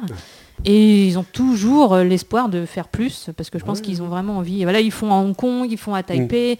Enfin voilà, ils sont, euh, ils, ils essayent de s'internationaliser. Euh, De toute façon, ils sont, comme ils parlent anglais, il n'y a pas Ouais. vraiment beaucoup Mais de le problèmes. guitariste est euh, de euh, Il est, il est- Taïwan il est de Hong Kong. Hong Kong, Il est de Hong. Kong. D'ailleurs, euh, ils ont plaisanté sur ça sur scène en disant bah, Tiens, au fait, mais t'avais un, t'avais un, un passeport anglais. ah, ben oui, c'est vrai, quoi. voilà, donc ils ont plaisanté là-dessus. Et euh, non, non, comme ça, ils- bah, c'est pour ça qu'ils sont toujours à Hong Mm. Kong. hein. D'accord. Faut pas, faut pas. Mm. Et donc, ouais, sur scène, c'est vraiment. pff, Moi, j'en ai, pris plein la tronche. Il était tout seul ou c'était avec un groupe? Ah non, ils étaient Tout tout seul, seuls. Ils étaient vraiment tout seuls. Il n'y avait pas de première partie. Ils étaient heureux d'être là. Ils sont restés après euh, pour serrer Cool. la main aux fans, euh, faire des, des dédicaces. Vraiment un groupe euh, très, très, très proche de son public. C'était vraiment. Ils étaient, on, on se sentait heureux d'être là. Ouais, quoi. Et autant il y en a qui traînent les, pa- les, les pieds pour venir, autant eux. euh, Et je pense qu'ils reviendront une prochaine fois. euh, Peut-être en France, hein, ça se trouve. eh ben, nous, ah bah, nous, en tout cas, on était, on était cinq Français. Ah, ouais. Et je, on était allés en groupe on- et on leur a dit venez en France, venez en France. On leur a dit plein de fois et j'espère qu'ils ont compris. Bah, il, fallait venir, il fallait venir chez nous parce que c'est vraiment une c'est expérience. possible, Ils font euh, des tie-ups d'animés, du coup, peut-être. Ouais. Ah ben j'espère, ouais. euh, Et bah, Alors c'est dommage parce que c'est- à chaque fois ça tombe sur, euh, sur euh, Prime Video, donc c'est Ah, moins connu que si ça tombait sur euh, un, un- un support. autre, un autre Mm. support. C'est dommage, mais bon. Voilà, donc euh, bah, Amazon j'espère se qu'ils... dé- développe. hein, donc, euh, Oui, bah, déjà ils passent... euh, des, des- des fois ils, ils ont un CM sur leur truc. c'est bien. Très Non, bien. non. Eh bien, écoutez, merci. Merci pour ces feedbacks et on passe tout de suite à, la- à notre rubrique l'invité. L'invité. Alors, euh, avec toi, Antoine, on va revenir sur euh, Japan FM, l'aventure Japan FM, c'est comme ça que j'ai intitulé, parce que je pense que voilà, c'est assez juste. C'est une bonne aventure. Euh, alors, on va essayer de, de résumer, parce qu'au tout départ, donc Japan FM, ça, avait été- ça a été un projet associatif. Euh, qui a rencontré le succès, qui s'est constitué en, en- en société ensuite, euh, à partir de 2010. Et toi, tu arrives euh, dans cette histoire en 2013, si les, les éléments que j'ai. avant 2013, je sais que oui, à l'époque, avant 2010, ça s'appelait AZN Radio, ils étaient une centaine. Euh, D'après Togen, euh, sur les 100, il en restait plus que 3 parce que se sont aperçus qu'il y en a, c'était toujours les 3, je cite, qui travaillaient toujours. Et donc ils ont dit, vous dégagez et on reste à 3 et on va créer euh, Japan FM. Donc de 1er janvier 2010, ça s'appelle Japan FM. Et puis alors, euh, sur quel statut associatif ou non, je ne sais pas. Euh, alors, toujours est-il que quand j'ai fait le chèque, c'était euh, une société. hein. mais en tout cas, voilà, je l'ai racheté le 5 septembre 2013. ouais. Voilà, donc 2013, tu deviens officiellement le patron de Japan FM. Donc, euh, bah, c'était bah, première question, c'est comment tu avais entendu parler de Japan FM Oula, euh, la version longue. Euh, non, en fait, en 2010, je crée ma société d'audiovisuel, puisque je suis dans le monde du cinéma, de la télé et tout ça. J'ai toujours voulu travailler avec les le Japon parce que j'adore leurs réalisateurs, j'adore leurs films. Et je suis parti au Japon en 2011 pendant le tremblement de terre, j'avais que ça à foutre, euh, pour aller négocier avec NTV, Fuji et j'en passe pour acheter des licences euh, de drama, donc de vraies séries. Il y avait GTO, Scrap Teacher, euh, et j'en passe et des milliers. Et, c'est la nana de NTV, adorable comme tout, qui me dit mais laissez tomber, il y a des Johnnies partout, on, est complètement à la bourre, et puis de toute façon on veut que vous vendiez que sur DVD. D'accord, non mais moi je vais partir sur la VOD, donc... euh, et puis des conditions horribles. Et euh, elle m'a dit écoutez on n'est pas prêt. Je vous invite à le- vous concentrer sur la musique parce qu'en France la- le Japon est déjà pas mal avancé avec euh, je sais pas si vous connaissez Japan Expo. Je- bon ok. Bon vous bah il y a beaucoup de musique justement. Donc bah, ça fait bah ouais non bah, je vais regarder ça. donc euh, je, je prends mes clics et mes claques et euh, je rentre et puis je- ça, part sur des études de marché, musique, je vais à droite, je vais à gauche. Euh, je décide même de me faire embaucher à la FNAC pour voir un peu ce que ça donne en termes de vente. Je contacte JP Records, etc. Je pousse vraiment le vice très très loin. Et puis là je tombe, pouf, tiens, annonce Japan FM est à vendre. Qu'est-ce que c'est? Et j'ai poussé, j'ai fait, je suis rentré en contact avec lui. Et puis, euh, bon, des petites négociations assez rigolotes, mais ça, quand ça sera coupé, je vous le dirai pourquoi. Mais toujours est-il que, toujours est-il que voilà, et donc du coup, j'ai racheté parce que euh, bah, je voulais travailler absolument quoi qu'il advienne avec le Japon. Donc si c'était pas avec le cinéma, c'était avec la musique. D'accord, ok. Donc très bien. Et donc, euh, donc tu récupères donc le, le- le nom Japan FM et donc là par contre tu rebâtis tout entre guillemets. euh, Bah, on repart de zéro parce qu'en fait, pour l'histoire de Togen, donc, euh, il en avait ras-le-bol en 2010-2011, d'après ce qu'il sait dire, parce que ça bougeait pas suffisamment dans le domaine musical japonais. Que dès qu'il voulait une interview, ça a été la croix et la bannière. Et donc, il a décidé de créer notre radio qui s'appelait KFM. Et, euh, et donc, en fait, bah, il a commencé à aimer la musique coréenne. Il voyait que ça bougeait beaucoup plus, euh, aussi bien rythmique que euh, en termes de contrat. Donc, euh, du coup, conclusion des courses, il a un peu laissé tomber Japan FM. Et en janvier, février 2013, il commence à vouloir décider d'arrêter complètement. Et en mars, il coupe l'antenne de Japan FM. Donc, au moment où je lâche 7, jusqu'en le 18 octobre, où j'ai relancé la radio, effectivement, il n'y avait pas de musique. Et c'est là où je, dé- je décide de refaire le site internet. Il m'a fait une petite vis, mais j'ai dû refaire le site internet, refaire le, logo Japan FM. Et c'est pour ça qu'en fait, on a appelé Japan FM 2.0, puisque effectivement, nouvelle équipe, nouvelle playlist, et euh, tout, avait changé. Alors euh, euh, comment justement pour la question qui se pose c'est pour la diffusion de musique. Euh, les questions légales, j'imagine, tu, as eu- tu as été confronté, euh, on te laisse la parole et puis voilà, on revient dans une demi-heure. Oh, deux jours. Euh, alors, c'est très simple. La musique en France, c'est très simple. Même, même eux ne savent pas comment ça fonctionne. Alors, c'est euh, 2013, donc voilà, je veux diffuser. J'appelle la CSP, j'appelle la SACEM, j'appelle tous les organismes français inutiles comme ils sont incompétents et qu'ils ont le secret. Et donc, euh, j'informe que je vais faire une radio et que je vais diffuser de la musique japonaise. Et là, ils me font quoi? De la musique japonaise. hein, Ok. Donc il m'envoie le contrat et là je commence un peu à rire parce que je leur dis attendez vous êtes en train de me demander que j'aille déclarer ma radio dans tous les pays où on m'écoute. Oui. J'ai 650 000 auditeurs dans le monde entier. Je crois que le seul pays qui m'écoute pas c'est l'Afrique du Sud. Je fais comment? Il me fait monsieur je veux rien savoir. Ah, ah. Bon, donc, et il y avait dedans le, la petite paragraphe qui dit, vous devez avoir l'accord de chaque éditeur musical. Donc en 2014, je décide de prendre mes clics et mes claques et d'aller voir les charmants japonais en disant, bah voilà, j'ai besoin de votre accord. Et euh, je parle des contrats, donc vous avez ce type de contrat, vous devez payer 2500 euros si vous êtes une société à la SACEM pour rentrer dans leur beau dossier. C'est annuel, hein, les 2500 euros. C'est comme la salle de sport que vous avez déjà vu. voilà. hein.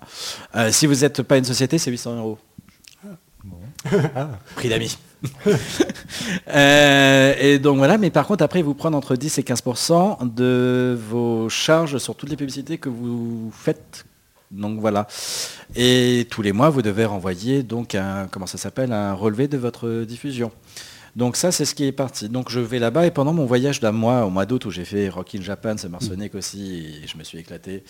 Et, euh, et je vous conseille vraiment, et je vous favorise Rock in Japan si vous avez qu'un budget. Euh, et donc euh, du coup, là je rencontre la petite sœur de la SACEM japonaise qui s'appelle la Jasrak. À un dîner où on devait être deux et on s'est retrouvé à 25. et en fait, c'est en parlant avec lui en disant ouais ouais j'ai une radio, il fait alors légalement vous faites quoi? Et c'est à la fin du dîner qu'il me, dit je suis de la Jasrak et je suis espèce de connard.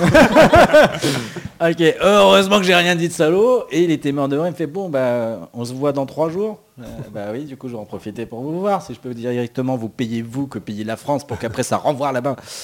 Et là j'apprends euh, que depuis un an, enfin la JASRAC et la SACEM travaillent ensemble, que la JASRAC n'a pas travaillé avec beaucoup de pays.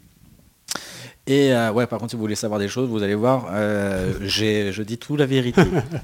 et donc, du coup, conclusion des cours, je lui parle de son contrat et il commence à nous parler de son contrat. Et là, je me regarde avec ma coordinatrice et on fait, en gros, il veut rien foutre et c'est le même bordel. Elle me fait, ouais, c'est le même bordel. Ok. Donc, le mec du Japon me demande de faire son boulot et le mec en France me demande de faire son boulot. On revient en France, j'ai mes autorisations, je donne mes autorisations et on fait, ah non, on a changé de contrat. Ah ouais, renvoyez-moi le contrat. Et là, les taux changent, il n'y a plus besoin d'autorisation, euh, c'est la plateforme qui dépend, euh, c'est plus de 1500, pas la 5000 euros. Je fais, mais pourquoi? Ben, vous faites des revenus Oui, mais avec mes autres activités de société. Ah oui, mais c'est le CA de la société. non. Donc voilà, et en fait, euh, comme je déclare du coup tout à la JASRAC, ben, je n'ai pas déclaré à la SACEM. Donc voilà. Et en fait, et la SCPP qui est pareil, qui se veut être euh, aussi euh, réglementaire.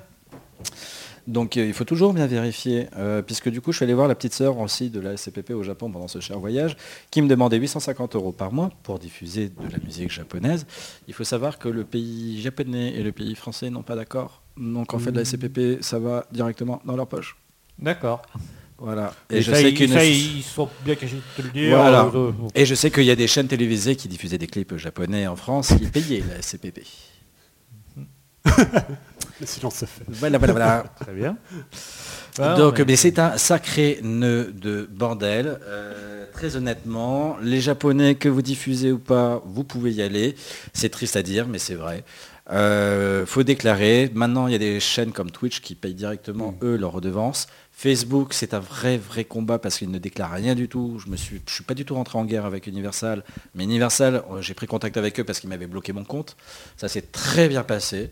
Euh, Du moment qu'on leur explique et qu'on a la preuve, bah, c'était sur Miyavi qui m'avait bloqué et je leur ai dit non non bah, voici le contrat avec le management. Il n'y avait pas de problème, ils débloquent. Mais c'est vrai que c'est très difficile de se faire respecter. Enfin voilà, c'est euh, faut utiliser les lois des plateformes, mais euh, c'est pas euh, c'est pas évident. Et donc, euh, bah, et donc j'imagine que euh, justement ces échanges avec ces professionnels, comment c'est reçu justement euh, un Français qui dit euh, je vais faire une radio en France Bah, petite histoire donc avec les Johnnies, mes grands copains. On va en rendez-vous, on est trois personnes, et là on dit bon allez, on va chez les Johnnies, à l'improviste on y va. Et donc on a là un, un super rendez-vous, on est content. Mais sauf qu'on regarde l'adresse et je mais c'est pas leur bureau là. Chez qui qu'on va Et là on arrive et en fait on s'aperçoit qu'on est chez des avocats. Et on a, on est trois, ils sont cinq avocats. et, euh, et on fait, bah voilà, et en fait, bah, alors là c'est vraiment l'exception, mais euh, on a eu, euh, j'ai même pas eu le temps de dire bonjour, je m'appelle, qui en fait ils ont dit tout mon CV, ce que je faisais, ce que je bouffais, limite. Ça a été pareil pour mon collègue et pareil pour la coordinatrice. Et là on s'est regardé, et la coordinatrice fait, faut qu'on se barre, tout de suite. Ouais, j'ai bien compris qui j'avais en face de moi et on s'est barré. Mais en fait, il nous disait, même WeFM est venu euh, négocier avec nous, sauf qu'on a refusé. Voilà, pour la petite Johnny's. Maintenant, euh, les autres, ouais, ils nous regardent et la première question qu'on se tape, c'est euh, qui vous a déjà donné son accord? Ah oui. Et là, généralement, on fait, bah, de toute façon, accord ou pas accord, je suis légal. Donc, je viens par politesse vous demander, mais sinon, je suis protégé par la loi française. Et ouais, il faut avoir un peu des coronets pour euh, avoir son premier papier signé. Ou savoir mentir en disant Oh, Yoshiki Ce qui n'était pas le cas. Mais j'ai eu les autorisations. mais oui, non, non, faut, bah, c'est le monde des affaires. Il faut être honnête, mais euh, faut pas non plus euh, franchir la ligne. Quoi. D'accord. Et donc, du coup, en termes d'audience, euh, du coup, comment ça se comporte sur ces premiers mois de, de renaissance, entre guillemets? Bah, en fait, la vérité, euh, et je ne dirai que la vérité, et Dieu sait que vous êtes le premier à le savoir, en fait, quand j'ai racheté Japan je n'y connaissais que dalle en musique japonaise. Mais tellement que dalle que je signe le 5 et euh, fin septembre, il y avait Tokyo Crazy Kawaii. Et j'y vais, et là, je rencontre des personnes qui aujourd'hui sont devenues des amis qui me font Ouais, t'es allé au concert de Vamps hier? Je fais Ouais, ouais, vachement, c'est Et là, tu fais Vamps, Facebook, YouTube, c'est qui? Ouais, les comiques, là, les comiques, les ventes. parce que voilà, je me suis dit, bon, allez, attention, faut quand même. euh, tu viens de racheter une radio, quoi, c'est pas rien. Donc voilà, donc du coup, ça veut dire que quand j'ai pris Japan FM, j'ai acheté plein de CD sans savoir qui c'était. Et je diffusais. Bon, il y a eu du coréen. Mais, euh, mais voilà, j'ai tenté, j'ai essayé et j'ai appris. Et, euh, et au final, j'ai appris à aimer la musique japonaise parce que bah, ça fait aussi plus de 25 ans que je fais du piano. Donc la musique, euh, c'est le son de langage international. Donc euh, qu'on aime ou qu'on n'aime pas, bah, voilà. Et euh, ouais, ça a été difficile, mais du coup, j'ai appris plein d'artistes et ça a été topissime. Mais c'est vrai que les premières fois où j'ai fait des émissions, je parlais des groupes en disant Ouais, ce petit groupe Wanokewa, ça va grandir un jour peut-être. non, non, ça fait déjà 60 000 personnes. Ah d'accord Voilà, c'était assez marrant le départ. Ok. Euh, du coup, tu le dis justement quelques partenariats, bah, notamment avec Japan Expo. euh, Entre voilà, autres, ouais. euh, tu commences à travailler, euh, voilà, il y a, avec les, les- les professionnels déjà en place. euh, Ouais, avec, euh, oui, avec des professionnels. Enfin, ça, tout, tout, tout, tout premier pa- partenariat, c'était avec Highfield, euh, avec Aurélie et euh, avec Adams, euh, Loca. Et, euh, et donc voilà, et c'est là, bah, du coup, elle a tout de suite mis, donné le ton parce que, bah oui, à l'époque, je travaillais chez TF1 et compagnie. Donc, quand on fait un rendez-vous chez eux, c'est pas du tout la même. Hein, c'est costard cravate et là, t'arrives, tu fais qu'est-ce que tu fais en basket? Pourquoi je suis en costard? Et, et donc voilà, donc ça détend. Et puis ouais, j'ai passé un excellent moment. Et après, oui, avec Japan Expo, ça a été très difficile au début. On n'était pas des amis. Et pas avec les dirigeants, mais avec leurs salariés. Et, euh, et donc voilà, mais euh, ouais, il y a eu eux. Coyote euh, aussi un tout petit peu, pas sur le long terme, mais beaucoup sur les sorties. sur les sorties de films dans, le cinéma et aussi des, des concerts, mais ça a été très difficile parce que le gros problème sur lequel je me suis heurté, et je crois que c'est le problème de beaucoup de gens sur YouTube ou sur, enfin, sur Internet en général, pas que dans le milieu japonais, c'est qu'à chaque fois, même si on gagne notre vie avec Internet, c'est ça va le blogueur. Et là, tout de suite, on se prend des claques aussi bien au Japon qu'en France. Alors que quand je suis parti aux États-Unis, tout de suite, c'est Ah ouais, t'es youtubeur, c'est cool. Non, je suis pas youtubeur, je suis une radio. Mais ouais, si tu veux, laisse-moi, donne-moi les contrats. mais euh, voilà, et c'est vrai que c'est dommage. Ça, c'est très difficile. Mais il y a des personnes de confiance, euh, comme tu as dit, Japan Expo. Il y avait Paris Manga avant que je me fâche avec eux. Enfin, avec une personne de Paris Manga. Je ne fais pas de la mauvaise pub pour Paris Manga. Il faut y aller. Mais euh, non, voilà, je me suis fâché avec une personne et puis basta. quoi. Il y a de l'eau qui a coulé sous les ponts. Et donc, euh, au fil du temps, tu arrives à développer une activité euh, à côté, celle d'organisateur de concerts en fait. Tu deviens... euh, Tu, tu, Ouais. tu- tu- tu as une double casquette, on va dire. Bah, en fait, la vérité, c'est que j'apprends quelque chose qui me qui m'irrisse le poil. C'est bah, le premier concert, c'était Tokyo Crazy Kawaii. Donc il y avait Moumoun, il y avait. Anatsushi, euh, euh, et beaucoup d'artistes, dont Spire. Et euh, 2015, j'apprends une nouvelle qui m'énerve au plus haut point. Spire veut venir, tout le monde les a refusés. Et là, j'ai fait, c'est pas possible. euh, Enfin, euh, il y a du potentiel, faut y croire, faut y aller. Pour comment ça se fait et, et donc, j'entends ça, j'entends ça. Et puis, euh, octobre, euh, c'est l'anniversaire de Japan Expo, Japan FM, et je me dis bon bah, qu'est-ce qu'on va faire, qu'est-ce qu'on va faire Tiens, on va faire quelque chose. Et puis là, j'ai une japonaise qui fait, euh, qui vient me voir et qui me dit, euh, il y a Fear and Nothing in Las Vegas, tu veux pas le faire, tout le monde me le refuse. J'espère hier, Fear, on commence à me taper. Et là, je hurle, je deviens tourneur. Mais ça s'est pris en deux secondes, la décision. C'est, euh, je ne connaissais pas du tout le boulot, je ne savais rien du tout euh, comment fallait faire. J'ai organisé des films et compagnie, des séries, donc je me suis dit, oh, c'est pareil, on y va. Bah, en fait, faut y aller, quoi. C'est, euh, ouais, c'est, euh, j'ai, alors après, oui, j'ai eu la possibilité parce que j'avais des économies, donc je savais quel risque j'allais prendre et l'impact que ça allait avoir. Maintenant, si j'avais effectivement pas autant travaillé, parce que j'ai commencé à 14 ans, peut-être que j'aurais dit, attends, euh, voilà, faut quand même que je garde un peu d'argent pour manger. Donc j'ai, c'était courageux sans être courageux, plus stupide d'ailleurs, mais euh, c'est une belle expérience et franchement je le regrette pas. Et c'est comme ça que j'ai décidé, c'est à cause de Fear et de Spire que j'ai décidé de devenir tourneur. Et du coup, j'ai appelé tout le monde et mon premier contrat, c'est nous prod qui me l'a donné. Quand j'ai appelé David et qui m'a dit ah bah ça tombe bien, tiens je te passe un bébé. Hop, mochi mochi nippon. Ok, festival, c'est sur deux jours, quatre groupes. Ouais, euh, j'ai jamais fait de concert. Donc voilà. D'accord. Et donc, eh ben, oui, donc, euh, il y a, alors, ça va pas être euh, exhaustif, mais donc, euh, j'avais noté dans les, les- les lives que tu as pu faire, donc, il y avait euh, effectivement euh, Fear and Logic in Las Vegas. Euh, euh, et ensuite, euh, effectivement, tu as, eu l'occasion aussi de faire de, de la comédie musicale, Token Rambo, euh, Sailor Sailor Moon. Moon. Euh, c'est vrai que du coup, euh, bah, c'est pas mal quand même. Ça fait, euh, Ça a été une belle expérience. Ça a été vraiment très très gros. Ça a été très très très long et lourd. Parce que c'est en juillet 2017 qu'on me demande de savoir si ou pas je suis intéressé pour travailler dessus. Et j'ai fait bah, bingo, allons-y. Même pas peur. bon, quand j'ai vu que on vient à 190 personnes. Où ça? Ah, Palais des Congrès, d'accord. Ouais, je connais bien. Alors, il faut savoir que si je connaissais, parce que mon premier stage, euh, dans quand même, euh, dans le milieu, euh, ça a été le, travailler sur Notre-Dame de Paris quand ça s'est passé là-bas. Et puis en dessous de, c'est un dinosaure, ce studio de son. Vous avez quatre studios du Palais des Congrès qui sont fabuleux. C'est là où vous avez énormément de, grands artistes américains qui sont venus enregistrer. Et donc j'ai aussi fait une formation son là-bas. Et donc voilà, donc je connaissais un peu les lieux. Mais enfin bon, je faisais quoi? Toilette, studio. voilà, c'est euh, Bon, donc. donc tu n'as pas menti, tu connaissais les lieux. Je connaissais bien les lieux. Mais ouais, non, c'est vrai que quand on m'a proposé ça, je me suis dit, est-ce que j'aurais les épaules pour? J'avais une équipe sur qui compter, et si j'avais pas eu cette équipe, clairement, ouais, je serais pas allé. Mais ouais, c'était très audacieux, ça a été très difficile, prise de bec jusqu'en février 2018. Et après que du bonheur, je me suis éclaté, j'ai rencontré des personnes exceptionnelles, des personnes qui aujourd'hui aussi d'autres qui me foutent des bâtons dans les roues parce que bah on attire quand même des jalouses et des jaloux. Et du coup, du coup, c'est un peu difficile. J'en paye les pots cassés, mais euh, je recommencerai très très volontiers. Et euh, l'équipe, euh, en tout cas japonaise, était exceptionnelle et c'était pendant le japonisme, pour le japonisme. Ça a bien marché du coup Token en tout cas. Alors Token Lambu, franchement, quand on m'en a parlé, j'ai fait waouh, c'est quoi ce truc? Ouais. Euh, Parce qu'au Japon c'est gros, mais en Occident. Alors euh, c'est très gros, effectivement, grâce aux jeux, de télé, euh, jeux Ouais. télévisés, jeux de ouais, téléphone. ouais, ouais, ça. Et, euh, et c'est vrai que en plus de ça, faut savoir, ils étaient venus donc l'année d'avant à Japan Expo, on les Ouais, avait interviewés. Moi, j'étais en plein rendez-vous, mon équipe vient complètement, Mhm. mais en nage, en me disant c'est la merde. Je sais qu'est-ce qui se passe? C'était Token Rambu, Mhm. bah, les mêmes, sauf qu'il n'y avait pas Force Bleue, comme je les appelle.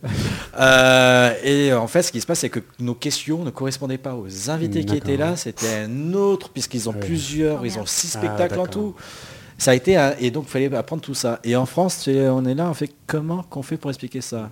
Et le temps qu'on comprenne, parce qu'on a eu six traductions différentes du résumé, ce sont des esprits d'armes.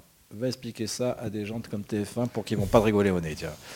Et ça a été très dur de mettre en place. euh, mais du coup, sur les deux représentations où il y a eu deux heures d'écart, Mhm. euh, le premier, on a eu, donc c'était une capacité de 1200 personnes. On a eu 800 Japonais qui sont venus exprès en France pour regarder le Eh spectacle. ben, Faut pas oublier, c'était la Coupe des Mondes de foot. Ah, Putain, le, le lendemain, le redéposer à l'aéroport, ça a été chaud.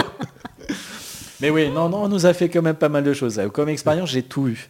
Euh, pour des petites anecdotes, il y a eu un, télé, un portefeuille volé chez euh, Euro Disney. Euh, malaise suite à l'intoxication alimentaire en Euro Disney. Ah, Euh, Disney euh, malaise parce que la nana a complètement oublié de boire toute la journée. Et le plus beau que j'ai aimé, parce que Token Rambo a failli être annulé, décollage de la rétine. ah, Ah ouais, pas mal. Alors, non dit, non dévoilé, et en fait il est venu avec au Japon, du Japon euh, en France, et le jeudi soir, on est, il me regarde, il Monsieur Marion, oui, on annule ou pas? Non, je l'amène à l'hôpital, et puis on va pas annuler. Donc voilà. Ouais, non, là par contre, c'est- c'est une super école, mais on s'éclate. mais niveau stress, C'est pas mal, ouais. ouais, c'est fun. À côté de ça, également, tu développes euh, le côté euh, Twitch euh, radio, donc où tu diffuses des clips, notamment sur le. alors là, je, je- je reconnais, je maîtrise pas tout à fait cet aspect, donc je veux bien que tu nous en parles. Alors, c'est ouais, en fait, Twitch, j'avais déjà commencé parce qu'en 2014, je voulais y aller dessus avec Japan FM, mais je me suis fait bannir et je voulais y aller parce, pour une tout simple bonne raison, c'est qu'il y avait, je voulais faire la première émission filmée où il y avait J1, No Life et il m'en manque un, euh, où c'était pour euh, la demoiselle Kathleen qui a la muco. Et euh, son rêve, c'était de partir au Japon. Et donc, on s'était tous réunis pour faire une émission pour la- bah, récolter l'argent qu'on a réussi, enfin, qu'on a tous réussi, euh, pour pouvoir l'amener. Et elle est partie. Elle a passé des vacances exceptionnelles. Et donc, voilà. Et donc, je me suis dit, tiens, on va aller sur Twitch pour essayer de toucher un max. Et en fait, Twitch, à cette époque, faisait que jeux vidéo. Et donc, Mmh, euh, bah, sniper à la première chanson. euh. donc, du coup, on s'y est jamais euh, retourné. Et c'est un collègue qui m'a dit l'année dernière, tu fais chier, vas-y, faut qu'on y aille, faut qu'on y aille. Je fais ok, allez, vas-y, on va tester. Et donc Twitch, bah, pour faire simple, moi j'aime dire ça comme ça, même si c'est pas totalement vrai et totalement faux, c'est les concurrents de YouTube. C'est la même chose. C'est euh, sauf que bah, euh, c'est plus fait pour du live et j'ai YouTube plus pour du podcast. C'est là-dessus qu'on gagne plus d'argent sur euh, YouTube. Mais euh, et donc effectivement on diffuse 24 heures sur 24 de la musique japonaise, de beaucoup d'OST. Et euh, là très clairement tu parles des artistes qui partent aux États-Unis. Bah oui normal. Là j'ai une. Ah oui c'est américain. Enfin, même si les sièges sont pas aux États-Unis, mais notre audience est à 37%, euh, c'est américain, on est à 35% en Europe. Ouais, d'accord. Et euh, ouais, là, le- l'Eldorado asiatique, japonais, très clairement, c'est aux États-Unis que ça se passe en ce moment. Donc euh, voilà. Mais oui, c'est euh, de la musique, on fait des émissions. Euh, là, c'est vrai que bah, il m'arrive une aventure horrible qui est euh, le devoir euh, forcer à fermer euh, la société qui détient Japan FM et euh, à contre-coeur. Et donc du coup, bah, on passe d'une équipe de 9 à 3, puis à 1. D'accord. Donc euh, du coup, on va essayer de se multiplier. Alors, bah, euh, justement, euh, euh, est-ce que tu peux revenir sur euh, ces Pourquoi Oui, bah oui, oui, bien sûr. Euh, malheureusement, bah, c'est pas, pas drôle, mais oui, c'est. Bah, je faisais token en bout jusqu'au moment où on me propose, ça je garderai le nom quand même par politesse, de rencontrer une demoiselle qui va faire un super ballet classique japonais. Et je lui dis, bah, bien sûr, écoutez, pas de problème, on y va, balançons. Donc je fais vite fait une petite réunion avec elle. Et là, j'apprends que bah, ils ont sept décors de malades. Que si ils veulent l'importer de France, bah, c'est simple, c'est Stade de France parce que leur décor rentre dans aucune salle de France. D'accord. Voilà. Euh, et donc là, on essaie de faire comprendre de tes sept décors, tu vas me les changer. Oui, mais euh, en même temps, on peut peut-être les tailler. Oui, mais même, de toute façon, tu utilises un bois japonais qui n'est pas, euh, puisqu'il y a des normes incendiaires en France qui sont très élevées, et maintenant qui est devenue européenne. Donc leur faire comprendre que bah non, il faut passer dans le sel. Donc là, ça rigole en disant dans le sel. hein Non, mais euh, c'est en atto. Donc euh, oui, mais ça marchait en Angleterre. Oui, mais c'est l'ancienne truc. Bon, bref, passons. Et donc c'est tout ça. Et pendant euh, huit mois, ça a été de la négociation, trouver la salle et compagnie. Huit mois de travail. Et je lui dis, bon, bah écoutez, vous voulez l'Opéra de Paris? Chouette. Sauf que je suis personne dans le milieu pour vous offrir l'Opéra de Paris. Parce que l'Opéra de Paris, si on n'a pas fait un, une ballet de danse ou, de l'opéra, ils veulent pas de nous. Je lui dis, bon, on peut retourner la- au Palais des Congrès, je les connais bien, euh, donc voilà. Et donc, euh, je lui ai fait, bah, par contre, il faudrait peut-être commencer à payer, parce que sinon, vous n'allez pas voir la salle. Ok, quand est-ce que ça tombe? Un 14 juillet. Ce qui fait que maintenant, au Palais des Congrès, quand c'est le 14 juillet, on m'appelle en disant, allez, t'as un spectacle? Mais donc voilà, donc euh, du coup c'est un 14 juillet et elle, signe et là je lui dis bon par contre va falloir commencer à accélérer, on est au mois de janvier, vous m'avez toujours pas payé, il faut commencer à devoir payer les gens, puis 14 juillet les gens travaillent, etc. etc. Et puis si vous voulez venir à Japan Expo, vous, pareil, il va falloir le faire. Et euh, elle me dit oui oui, euh, je fais c'est pareil, vous voulez que je vous envoie peut-être le budget estimatif que j'ai fait pour que vous demandez de l'argent à l'État. Fait non non c'est bon, vous inquiétez pas, je oula, euh, Juste comme ça, vous avez demandé combien? Bah, 270 000 Ok. Pourquoi? Pour que Sailor Moon, ça coûtait combien? 1,5 million avec un seul décor. Ah oui, d'accord. Vous avez 7 décors. Il faut tous les refaire. Je vous laisse l'imaginer 5 minutes euh, que ça passera pas. Et rien qu'avec la salle, vous avez déjà bouffé la moitié de votre budget. Fait, ok, d'accord, je refais une demande, pas de souci, refaites une demande. Allez, je vous attends. On est en avril, je suis toujours pas payé. Et là, je reçois un magnifique mail. On annule. D'accord. Le problème, c'est que j'ai dû prendre des décisions, faire des réunions techniques, réserver le matos parce que une nouvelle fois, le 14 juillet, bah, il n'y a personne. Euh, on loue pas une journée, on loue cinq jours. Et euh, donc voilà, conclusion des courses, en fait, elle a dû euh, annuler parce qu'elle n'a pas eu l'aide de l'État. Euh, juste un tout petit peu d'aide pour me permettre de payer des certains frais en France. Le problème, c'est que quand vous payez des frais dans ce milieu-là, bah, vous vous engagez à payer la totalité. Mm. Et il y en a pour 500 000 euros. D'accord. Voilà. Donc elle m'a laissé une ardoise de 500 000 euros, plus euh, le fait de ne pas avoir été payé pendant 8 mois, bah, du coup, bah, elle manque à gagner pour payer les salaires. Donc euh, on évite de la casse, on joue les assurances et, euh, et donc bah, je décide de fermer. Puisque de toute façon, le, le tribunal a été me... On a fait coco. Et euh, j'ai fait oui bonjour, c'est le tribunal. Donc euh, je suis allé, on m'a demandé de euh, est-ce que je veux y aller, est-ce que je veux continuer? Oui, j'avais ce qui me fout les boules, c'est qu'en fait, il faut savoir que j'avais quatre concerts prévus pour euh, 2019, que j'ai tout décalé pour elle en 2020 et que du coup je perds tout.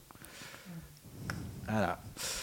Mais bon, je suis con, bête et têtu, donc euh, je vais quand même y aller. Mais euh, donc c'est pas un au revoir, c'est juste que euh, on a cet avantage en France et pour ça Dieu sait que je crache sur la France et son administratif.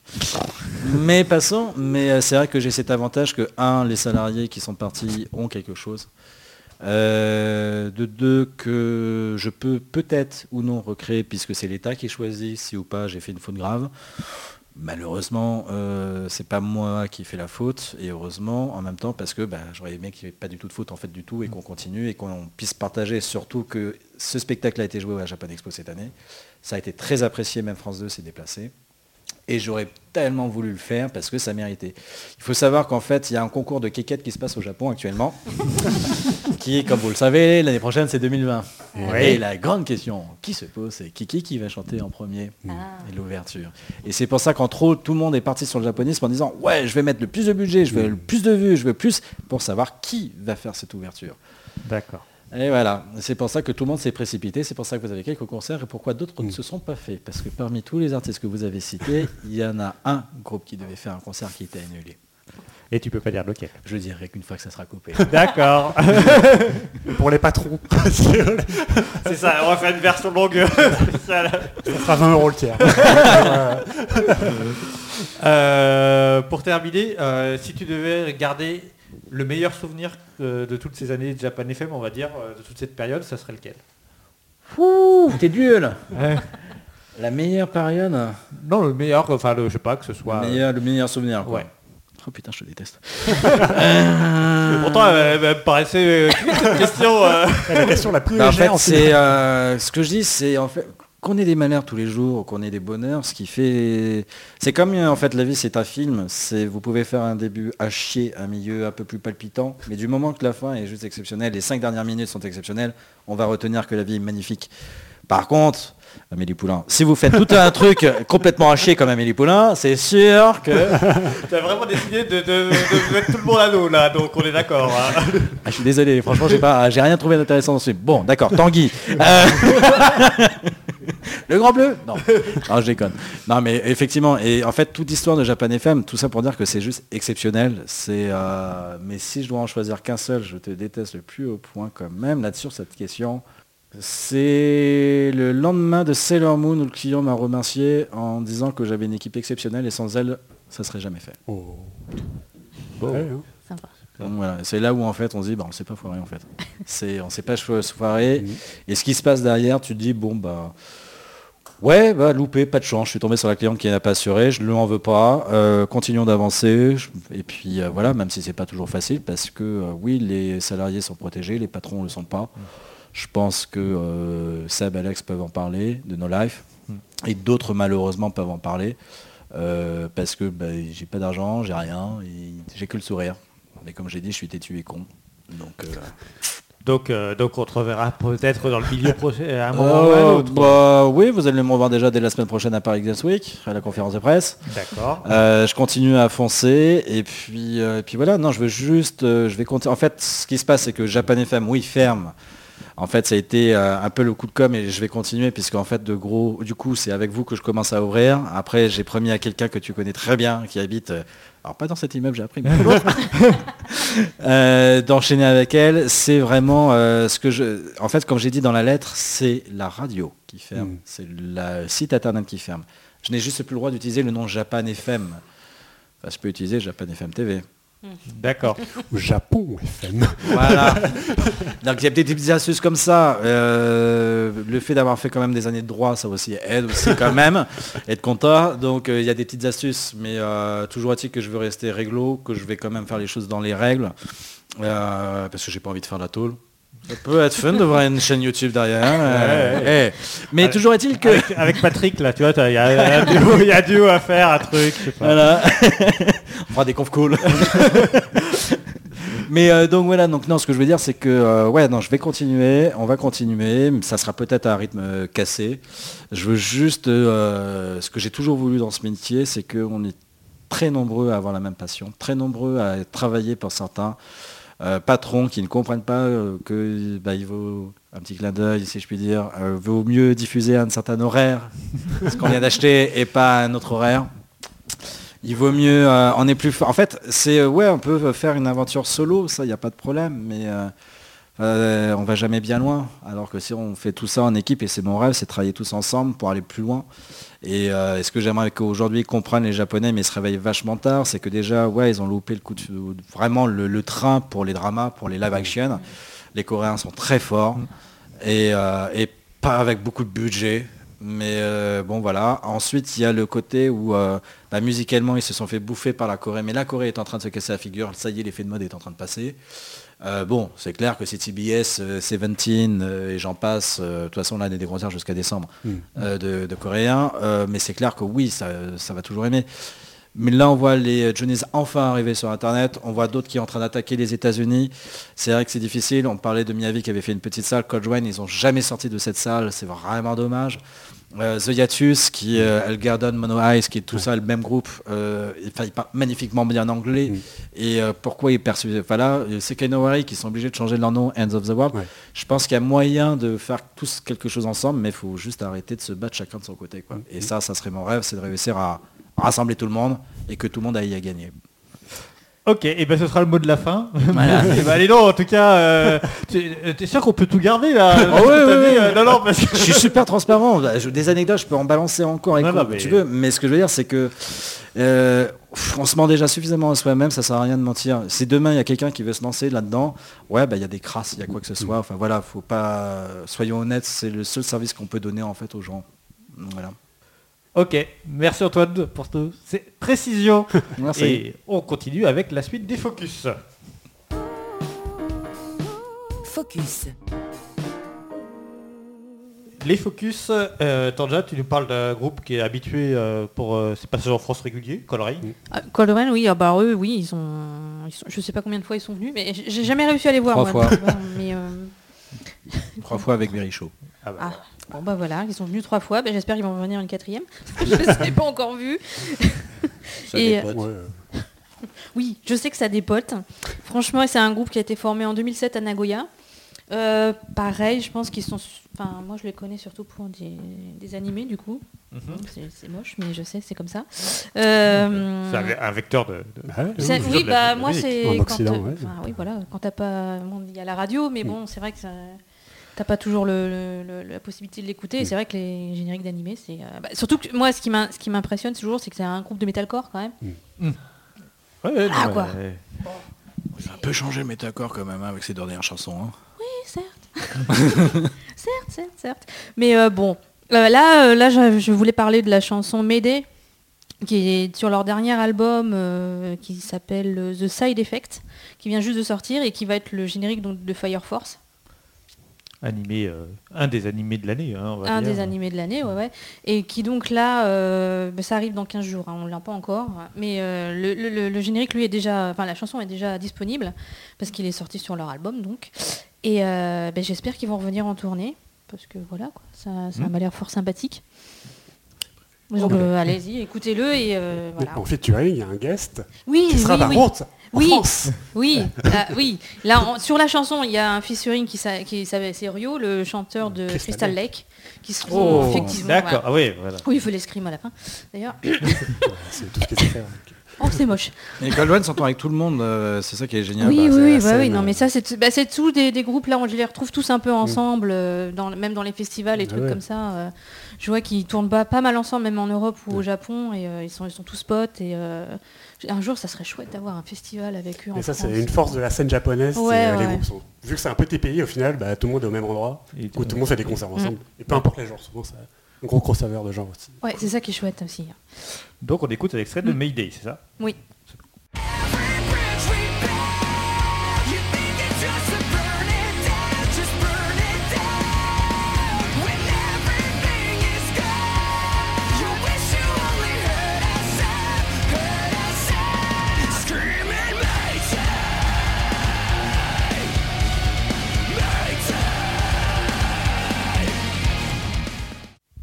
Avec toi, Kurita, on passe à Mrs. Green Apple. Et d'ailleurs, c'est un groupe qui a fait un générique pour euh, Fire Force. Oh là là, mais c'est- Incroyable, Transition Ouais, même pas sur le Ils conducteur. travaillent ensemble. Ah, même pas. Ah, bah, d'accord, Même merde. pas. Je me suis rendu compte après. Ah, mais, euh, c'est bien ça.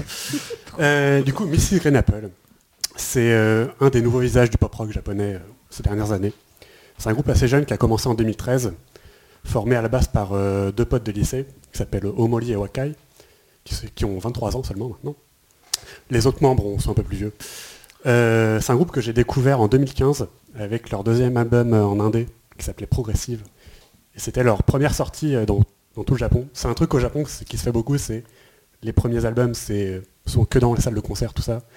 Et le premier palier de notre- sa carrière, c'est vendre son disque dans tous les, tous les Tower Records, tout ça. C'est toujours une étape majeure dans la vie d'un artiste. Euh, du coup, j'ai découvert avec cet album, mais à l'époque, je me suis dit, putain, pour un truc indé, c'est super léché. On dirait un groupe major déjà, euh, genre les arrangements euh, très pro, alors que les mecs avaient euh, 18 ans, euh, tout ça. Écoute, j'étais assez sur le cul. Et ça se voit, ils sont immédiatement remarqués par un label major. Et la même année, en 2015, ils passent chez Universal. Donc en juillet 2015. Ils ont quelques tie-up ici par là. Fait, euh, pour Yu-Gi-Oh! une énième série Yu-Gi-Oh! euh, un de leurs premiers singles était pour ça. Yu-Gi-Oh. Allez, allez, Antoine, solo Et c'est pas les génériques français, hein, pour le coup. euh. Et, Je serais curieux de l'entendre la version japonaise. ouais. Euh, du coup, il y a quelques tie-ups ici par là, sans franchement connaître le succès immédiat, mais euh, une fanbase qui grandit quand même. Ils font Zep, Tokyo, tout ça. Les, les salles, euh, un peu les paliers euh, qu'il faut, qu'il faut atteindre. Et c'est en 2017 avec euh, un gros hit, euh, Wanted Wanted, qui était la chanson d'un drama.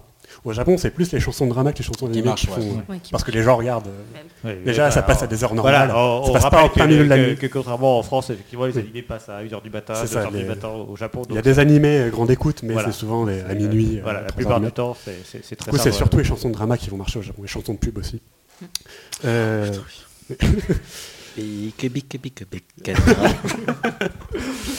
Du coup, en 2017, euh, Wanted Wanted, qui fait un gros carton au Japon, c'est euh, plus euh, côté EDM, électro, que rock. Du coup, il y a pas mal de fans à première heure qui ont dit ouais. Même moi, au début, j'ai un peu levé le sourcil. ouais. Mais au final, j'aime bien. Et c'est avec ça qu'ils ont rencontré un gros succès quand même. C'est un son très varié quand même qu'ils font. C'est tout le spectre pop-rock. Et ça veut dire pop à 100%, rock à 99%. Et euh, plein de variétés. C'est vraiment des arrangements euh, très major, on va dire. C'est euh, beaucoup d'instruments en plus. violon, cuivre, tout ça. Il y a un démon qui sait faire la flûte. Du coup, parfois, entre deux, deux riffs de guitare, c'est marrant. Euh, en été 2018, ils ont eu un autre hit avec euh, Aotonatsu. C'est euh, la chanson, vous voyez le clip, c'est euh, des jeunes collégiens, lycéens. C'est trop bien l'été, c'est le truc très japonais. euh, les japonais sont très attachés à, Oh, à l'image de, de l'été, le dernier été de notre euh, année, euh, année scolaire, tout ça. C'est faut tout donner, faut dire déclarer notre flamme à notre amoureuse, tout ça. Du coup, le clip a fait un carton aussi chez les jeunes. je crois que c'est 35 millions de vues déjà, donc très honorable. hein. Ça va? Et euh, oui, du coup, c'est un groupe qui a une fanbase très jeune. Et ça se ressent du coup dans la consommation des fans. Leurs CD se vendent correctement. C'est euh, leur dernier album, Attitude. En une semaine, c'était 20 000 exemplaires de CD. Au Japon, c'est un score très honorable. hein. Vendre 20, 20 000 exemplaires en une semaine, c'est très bien. Mais c'est surtout du coup en streaming. C'est ça, c'est l'avènement du streaming, c'est un des groupes qui a porté ça aussi, je trouve. Genre, ils- bah, leurs chansons paraissaient déjà en streaming avant d'être en CD, tout ça. Du coup, on les voit souvent dans le top 50 avec euh, à côté de I'm Young, King tout ça. C'est un groupe qui touche un, un public très jeune qui n'achète pas de CD. Parce que je pense que les jeunes n'ont plus de, De lecteur de CD. lecteur CD déjà. Euh, tous les PC maintenant euh, n'ont pas forcément un lecteur CD, les Mac, tout Ouais, ça, ouais. de lecteur CD. Du coup, euh, ça joue beaucoup, je trouve. Ouais, t'as beaucoup qui sont Deezer. Oui, Ah, c'est non. ça. Il y a Spotify. Spotify. Bah, Spotify qui Ouais, s'est installé au Japon récemment. C'est pratique, hein, tout. hein. Ouais, on n'a plus vraiment envie de mettre. Déjà que les, au Japon, les CD sont chers. C'est une trentaine d'euros Ouais. souvent. Bon, il y a toujours un public. hein, C'est toujours le pays qui achète le plus de disques. donc, Bien sûr. Bon, ça se casse un peu la gueule, mais bref.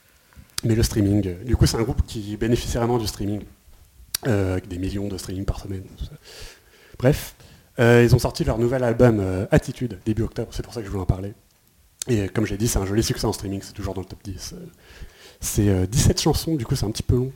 J'ai l'impression qu'il y a beaucoup d'artistes en fait qui font des albums très longs, parce qu'en streaming, ça vous permet de, oui. truster les charts. Oui, ils sont en Ah, Amérique, les, ouais. genre Drake qui avait sorti un album de 22 chansons. comme ça, dans le top 50, bah, c'est Drake, Drake, Drake, Drake. C'est un peu pareil là. Puis- Mais c'est c'est peut-être aussi dû au fait qu'effectivement, il y, a plus- il y a moins cette limite de, de la durée du CD. Ouais, euh, je pense qui que est, ça euh, aussi, hein. 70, 74 minutes. Ouais, là, Voilà, ça, ça dure euh, une heure. Euh, le- L'album dure à peu près une heure. Mais c'est bien pour connaître du coup tout leur univers qui, est, euh, qui est vraiment dans plein de. Une variété assez impressionnante, franchement. Et la voix du chanteur est. C'est fou. En, en 30 secondes, il peut aller, mais dans les aigus, dans les graves. euh, dans- ouais, c'est- Je pense que c'est un mec euh, qui va, même si le groupe se, se dissout euh, bientôt, enfin je sais pas, je- j'espère pas, mais je pense que c'est un mec qui va rester dans la scène J-pop, euh, peut-être euh, dans l'arrière du décor pour écrire des chansons. Parce qu'il a vraiment un. Il sait ce qui marche en fait. C'est- Il sait écrire. Je pense qu'il y a aussi des bons producteurs et tout euh, avec eux. Mais ça se fait à plusieurs hein, quand même. Donc euh, ouais, Attitude, c'est peut-être leur meilleur album à mes yeux. Il y a beaucoup de tie Du coup, il y a Inferno qui était euh, Mm. générique de Fire Force. euh, beaucoup de chansons de pub euh, que les Japonais vont connaître. Du coup, bah ouais, je vous recommande si vous avez une heure à. Oui, c'est pas forcément pratique pour écouter d'un coup, je pense, mais vu que c'est assez varié, on se fatigue pas trop. Les arrangements sont vraiment euh, un truc qui accroche l'oreille à chaque fois, du coup. Je recommande fortement Attitude. Et du coup, on va écouter la chanson qui s'appelle Attitude. Voilà, de l'album Attitude.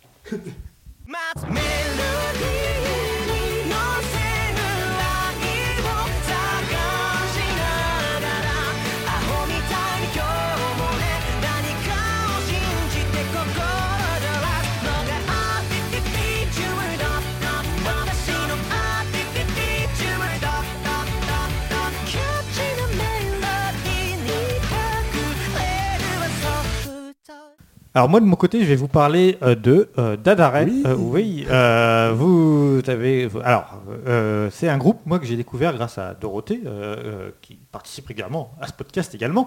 Euh, voilà, qui, qui m'a fait euh, découvrir euh, ce que c'était. Je, ne- je- je reconnais que je, je- je ne connaissais pas.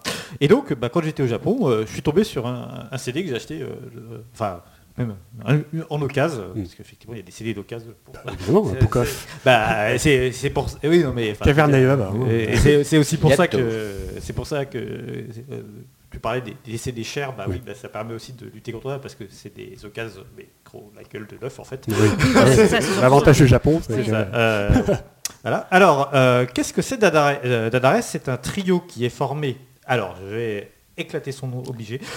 Kyujitsu Kacho. Très bien. Ah, merci. Euh, qui est donc le bassiste de euh, euh, Gesu no Kiwami Otome. Et oui, Euh, vous, vous le voyez forcément avec ses petites lunettes, euh, voilà.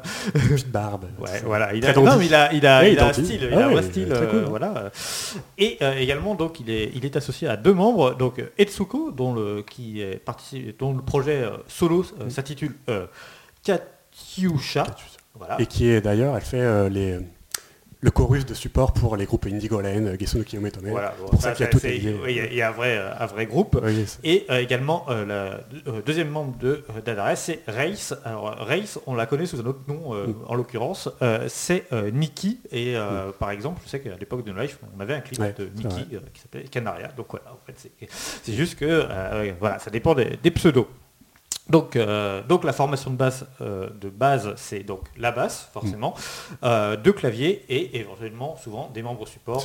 voilà, mais qui donc, sont les membres de Indigoland. du Bon, coup, tout est lié, tout mais, mais oui, alors pourquoi on- Oui, parce qu'il y a le, le mastermind. Voilà, on- on- je vais y venir.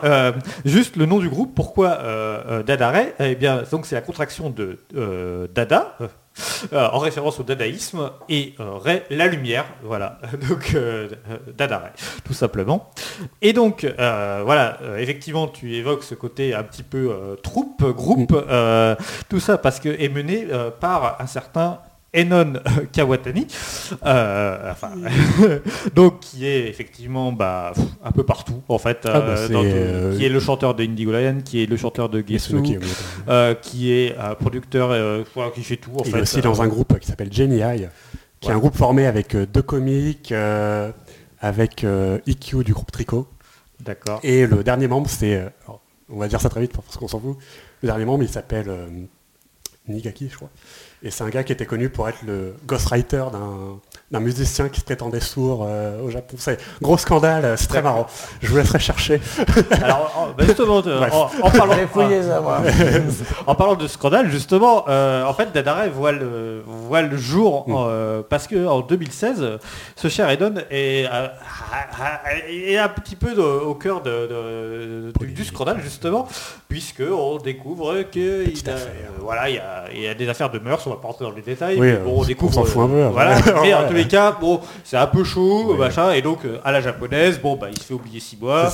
Euh, histoire de, euh, il fait euh, Gomen Nasai et puis voilà c'est. Mais bon, en attendant pendant six mois, disons que il faut mieux, il faut mieux pour lui qu'il soit pas trop sur le devant de la scène, c'est qui amène donc à la création notamment de Dead Array parce que voilà les autres membres de, de Gesu aussi en profitent pour faire d'autres activités. Mais bon, il est quand même pas très loin puisque il reste à la production. Enfin voilà. C'est lui qui écrit les chansons, C'est ça, c'est lui qui écrit les chansons. Donc, euh, débute euh, début 2017, le, le groupe, et euh, sort le- son premier mini-album le 4 avril 2017. Euh, et effectivement, euh, voilà, euh, c'est ce qu'on disait. Euh, Enon est toujours là. je ne suis pas là, mais je suis là quand même. Enfin bon, voilà. voilà. Enfin, il s'en cache pas. hein, C'est Oui, Ah lui qui écrit les chansons. Mais, mais c'est juste qu'effectivement, il n'est pas. Oui, il est chante pas- pas, il- oui. voilà, voilà.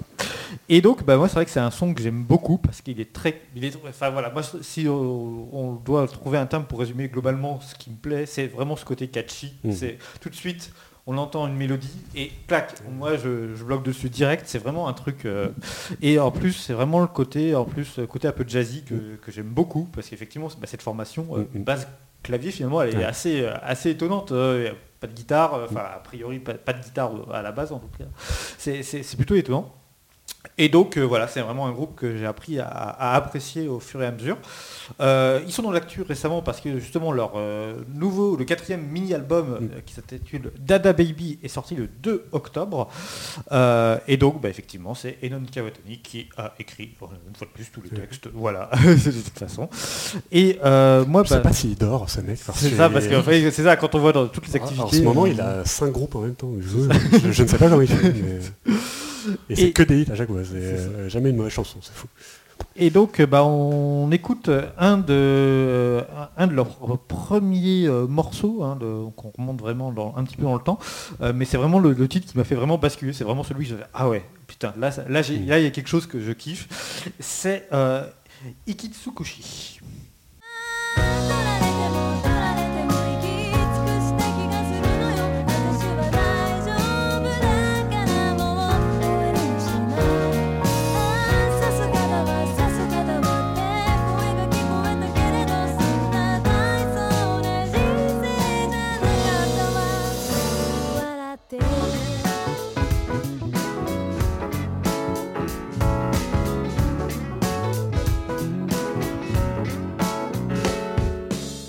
Voilà, c'était Dadare et on clôture ainsi les focus de ce podcast et on termine évidemment avec l'agenda. L'agenda. L'agenda, euh, le 1er novembre, il y a Chai au Pitchwork Music Festival à Paris. On l'avait déjà évoqué le, le mois dernier. Au mois de novembre, Guitar Wolf est en tournée européenne et Increvable. Hein. Killer Wolf, voilà. Euh, ils font deux dates. Euh, ils seront à Paris et à Nîmes. Le euh, 6 novembre, c'est Acid Mother Temple, Sample qui est en concert au Sonic à Lyon. Voilà. Je connais pas. Euh, Crystal Lake, tu en parlais Oui. tout à l'heure, le 26 novembre au Trabendo. Là, ils sont pas tout seuls, ça sera un d'autres groupes. Ah euh, oui, c'est ça, oui. Euh, voilà. Alors, le, c'est, euh, donc, on, l'évoquait au début du podcast, le 28 novembre, c'est Ajikan, Asian Kung Fu Generation. Ah bah je te verrai là-bas, c'est ça? Voilà, euh, alors euh, c'est complet. hein, euh, Il fallait se battre pour avoir les places. Alors Euh, voilà, euh, donc Qui euh, réapparaissait, disparaissait, réapparaissait. c'est donc bah, enfin, oh, j'ai envie de dire heureusement qu'Ejiken a réussi à faire à, à- à faire sold out au backstage parce que sinon ça serait vraiment triste quand même. Euh, euh, mais euh, bah, alors c'est pour ça que je me pose de plus en plus la question de savoir si la rubrique agenda a du sens parce que pour tout vous dire, Tout est compris. Je sais pas. bah, Agical, le truc c'est que ça fait des mois qu'on nous dit il va y avoir un live, Ouais. on nous avait dit ça, machin, mais on n'avait pas de confirmation, pas de date, donc on l'annonçait pas parce qu'on savait pas. Finalement, on enregistre le mois dernier et je vous mens pas, mais le lendemain de l'enregistrement, on nous dit Hey, il y a Agican, euh, super, et c'est en mise en vente dans trois jours. Bah voilà, bon bah donc euh, voilà, donc vous avez écouté le podcast le mois dernier, on l'a pas annoncé, et aujourd'hui je vous dis il y a Agican et c'est sold out. Donc si vous vouliez y aller, vous avez toutes les raisons de me détester en vous disant Mais il est nul, il, a- il en a pas parlé. Voilà, c'est juste que On l'a mis euh, sur Twitter. voilà, Ouais. on a, on a donné la faute sur Twitter et Facebook, donc une fois de plus, euh, n'hésitez pas à suivre les comptes. Mais euh, du coup, c'est vrai que c'est un petit peu, euh, bah, c'est un peu de- triste euh, quand ça arrive comme ça, parce que finalement, euh, l'info, euh, elle n'est pas, elle n'est pas diffusée comme, en tout cas, comme je le voudrais. Donc c'est pour ça que je me dis, est-ce que ça vaut le coup de faire encore cet agenda Je ne sais pas. Bref, on continue. Début décembre, il y a les transmusicales de Rennes avec plusieurs artistes japonais. Le 4 décembre, il y a le trio euh, Uzan, Tamaki Roy et Shinza Dopnes. Cool. Voilà. Un Euh, rappeur euh, super cool. euh, oui, voilà. Que j'aime beaucoup. Je me, suis- me disais bien que ça allait, ça allait pas. ça allait- Tamaki Roy, avait des clips sur Nolef. Oui, je sais, ca- carrément. j'ai découvert. Et le 6 décembre, il y a également l'ensemble Migno Crusaders, euh, voilà, Je ne connais pas. Euh, voilà, pour le coup, euh, qui est euh, voilà, qui fait vraiment des choses euh, très éclectiques. Mais c'est hein. bien d'avoir ces groupes, euh, enfin ces artistes japonais dans des festivals euh, pro, Voilà. euh, province. Je dis ça. Euh, ouais, ouais, bah, les transmusicales, c'est vrai que Ouais. c'est quand même un, un, un, un Parce poids que lourd cet été, même. on avait eu. euh, alors c'était où? À Nîmes, non? Oui. Non. euh, Quel festival qui avait eu euh, beaucoup d'artistes japonais? Euh, Euh, J'oublie. Il y avait Taishi Mukai, euh, il y avait. Euh, Japan Expo Non, non, non, non, non, c'était un. euh, bah écoute, là, On je, en avait là- parlé en plus. coup, Là je sais, je que- et, et réécoutez les anciens podcasts pour savoir de quoi parle Corita. Euh, le 11 décembre, c'est Boris au Gibus à Paris.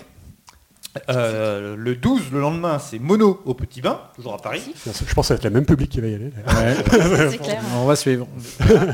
Euh, le 15 euh, décembre, c'est Envy à la maroquinerie et c'est complet. C'est toujours complet. C'était déjà complet le mois dernier et ça n'aura pas changé. Euh, en nouveauté aussi, qui a été annoncé depuis le mois dernier, c'est donc Hatsune Miku euh, qui revient, enfin qui revient, le, le spectacle Hatsune Miku Expo Tour 2020 Europe, voilà le titre complet, qui sera donc euh, le 16 janvier 2020 au Zénith de Paris, mais donc c'est une tournée européenne puisqu'il y a également des dates prévues à Londres, à Berlin, à Amsterdam, Dame et à Barcelone. Voilà, le euh, 20 janvier, c'est Alia qui est au backstage. Alors, euh, bah, j'ai écouté, moi j'ai trouvé ça plutôt sympa. Euh, voilà, euh, plutôt euh, pop, pop rock, plutôt, plutôt efficace. euh, sont jeunes, euh, Ouais, voilà. Euh, bon, euh, on va être honnête, euh, j'ai vu les prix des places, j'ai fait, ouh, ça va être dur à remplir. hein, euh, quand, euh, je crois que c'est euh, plus de 40 euros la place. Euh, quand quand, euh, fait 30 euros dans la même salle, bah forcément, J'avoue, ça ouais. fait, c'est un peu dur, je pense. Et euh, puis le son est vraiment médiocre. Donc, euh, Ouais. Je parle technique, hein, je parle Ouais, pas du groupe. hein. Oui, oui, on a bien compris. Donc, euh, je vais me faire taper. hein. je pense que ça va être un, peu, un petit peu difficile pour, euh, pour- d'attirer du monde, mais on verra. Euh, du 25 janvier au 8 Non, il y a deux février. dates. Comment? Il n'y a que deux dates. Qu'est-ce que j'ai écrit? Ah oui, sinon c'est la tournée européenne. Voilà, il y a la Ouais, tournée, c'est dire en tournée européenne, dont deux dates euh, à Paris et à Bordeaux. Euh, voilà, dont deux dates en Ah France. bah oui, j'y serai. Voilà, évidemment, tu nous en parleras dans un prochain podcast. Ah bah, J'espère bien. Du euh, 3 février au 1er mars, c'est Baby Metal, donc qui est en tournée européenne également, donc avec une date en France Complet. qui est complet le 9. J'ai regardé par contre, il reste, euh, il y a une date à Bruxelles et il reste des places. Éventuellement, ça peut faire. Ciao pour les gros fans, ouais. Voilà, si vous euh, n'avez pas ou si vous n'avez pas eu votre place euh, pour Paris, ça peut valoir le coup de faire un petit aller-retour euh, à Puis alors pour Bruxelles. leur album euh, prochain là, qui sort là. Non, Ouais, il est sorti. Il est sorti. Oui, il est sorti. Euh, Voilà, mais bon, ça fait plaisir de revoir Baby Metal en tout cas euh, depuis le temps. Euh, mais- Et le fait qu'il soit, soit sold out montre bien qu'il y a. Ah, il y a toujours Ah, un la dernière fois c'était au Donut Festival. Oui, c'est ça. Il y a une belle anecdote ici là aussi. Euh, coupez le micro. coupez le micro. Du 19 février au 1er mars, c'est Fate Gear qui revient également pour une tournée européenne. Il y aura deux dates pour le moment annoncées euh, en France, à Bordeaux et à Tours. Et on termine le 14 avril avec Loudness au forum à Vauréal, en banlieue parisienne. Donc, euh, gros groupe euh, de la scène euh, à l'ancienne, on va dire. Ah ouais, Euh, ouais, les darons, hein, c'est- voilà, euh, donc euh, donc euh, c'est assez surprenant, mais mais euh, mais ils, mais ils sont là, euh, et voilà. Euh, Tout à leur honneur. hein. voilà ce qu'on pouvait dire pour l'agenda. Ainsi s'achève cet épisode 9 du J-Pop Social Club. Les traditionnels remerciements euh, Myrtille, Nicolas, François et Tanja. Oh, bah, ça alors. Mais Également, bien sûr, les patrons euh, qui. bah oui. Eh oui. Toujours Euh. Toujours les, Toujours. patrons. Euh, Meule et euh, donc euh, toujours les jingles sont c'est le groupe Lewis Lane et la voix de Katie Smith. Merci à tous les trois d'avoir été euh, là. Toujours un plaisir. Et puis bah on se retrouve euh, si tout va bien le mois prochain, bien sûr. on l'espère. Mais si. Lâchez les thunes. Lâchez l'argent. voilà. À bientôt. Salut. Au revoir. Le J-Pop Social Club.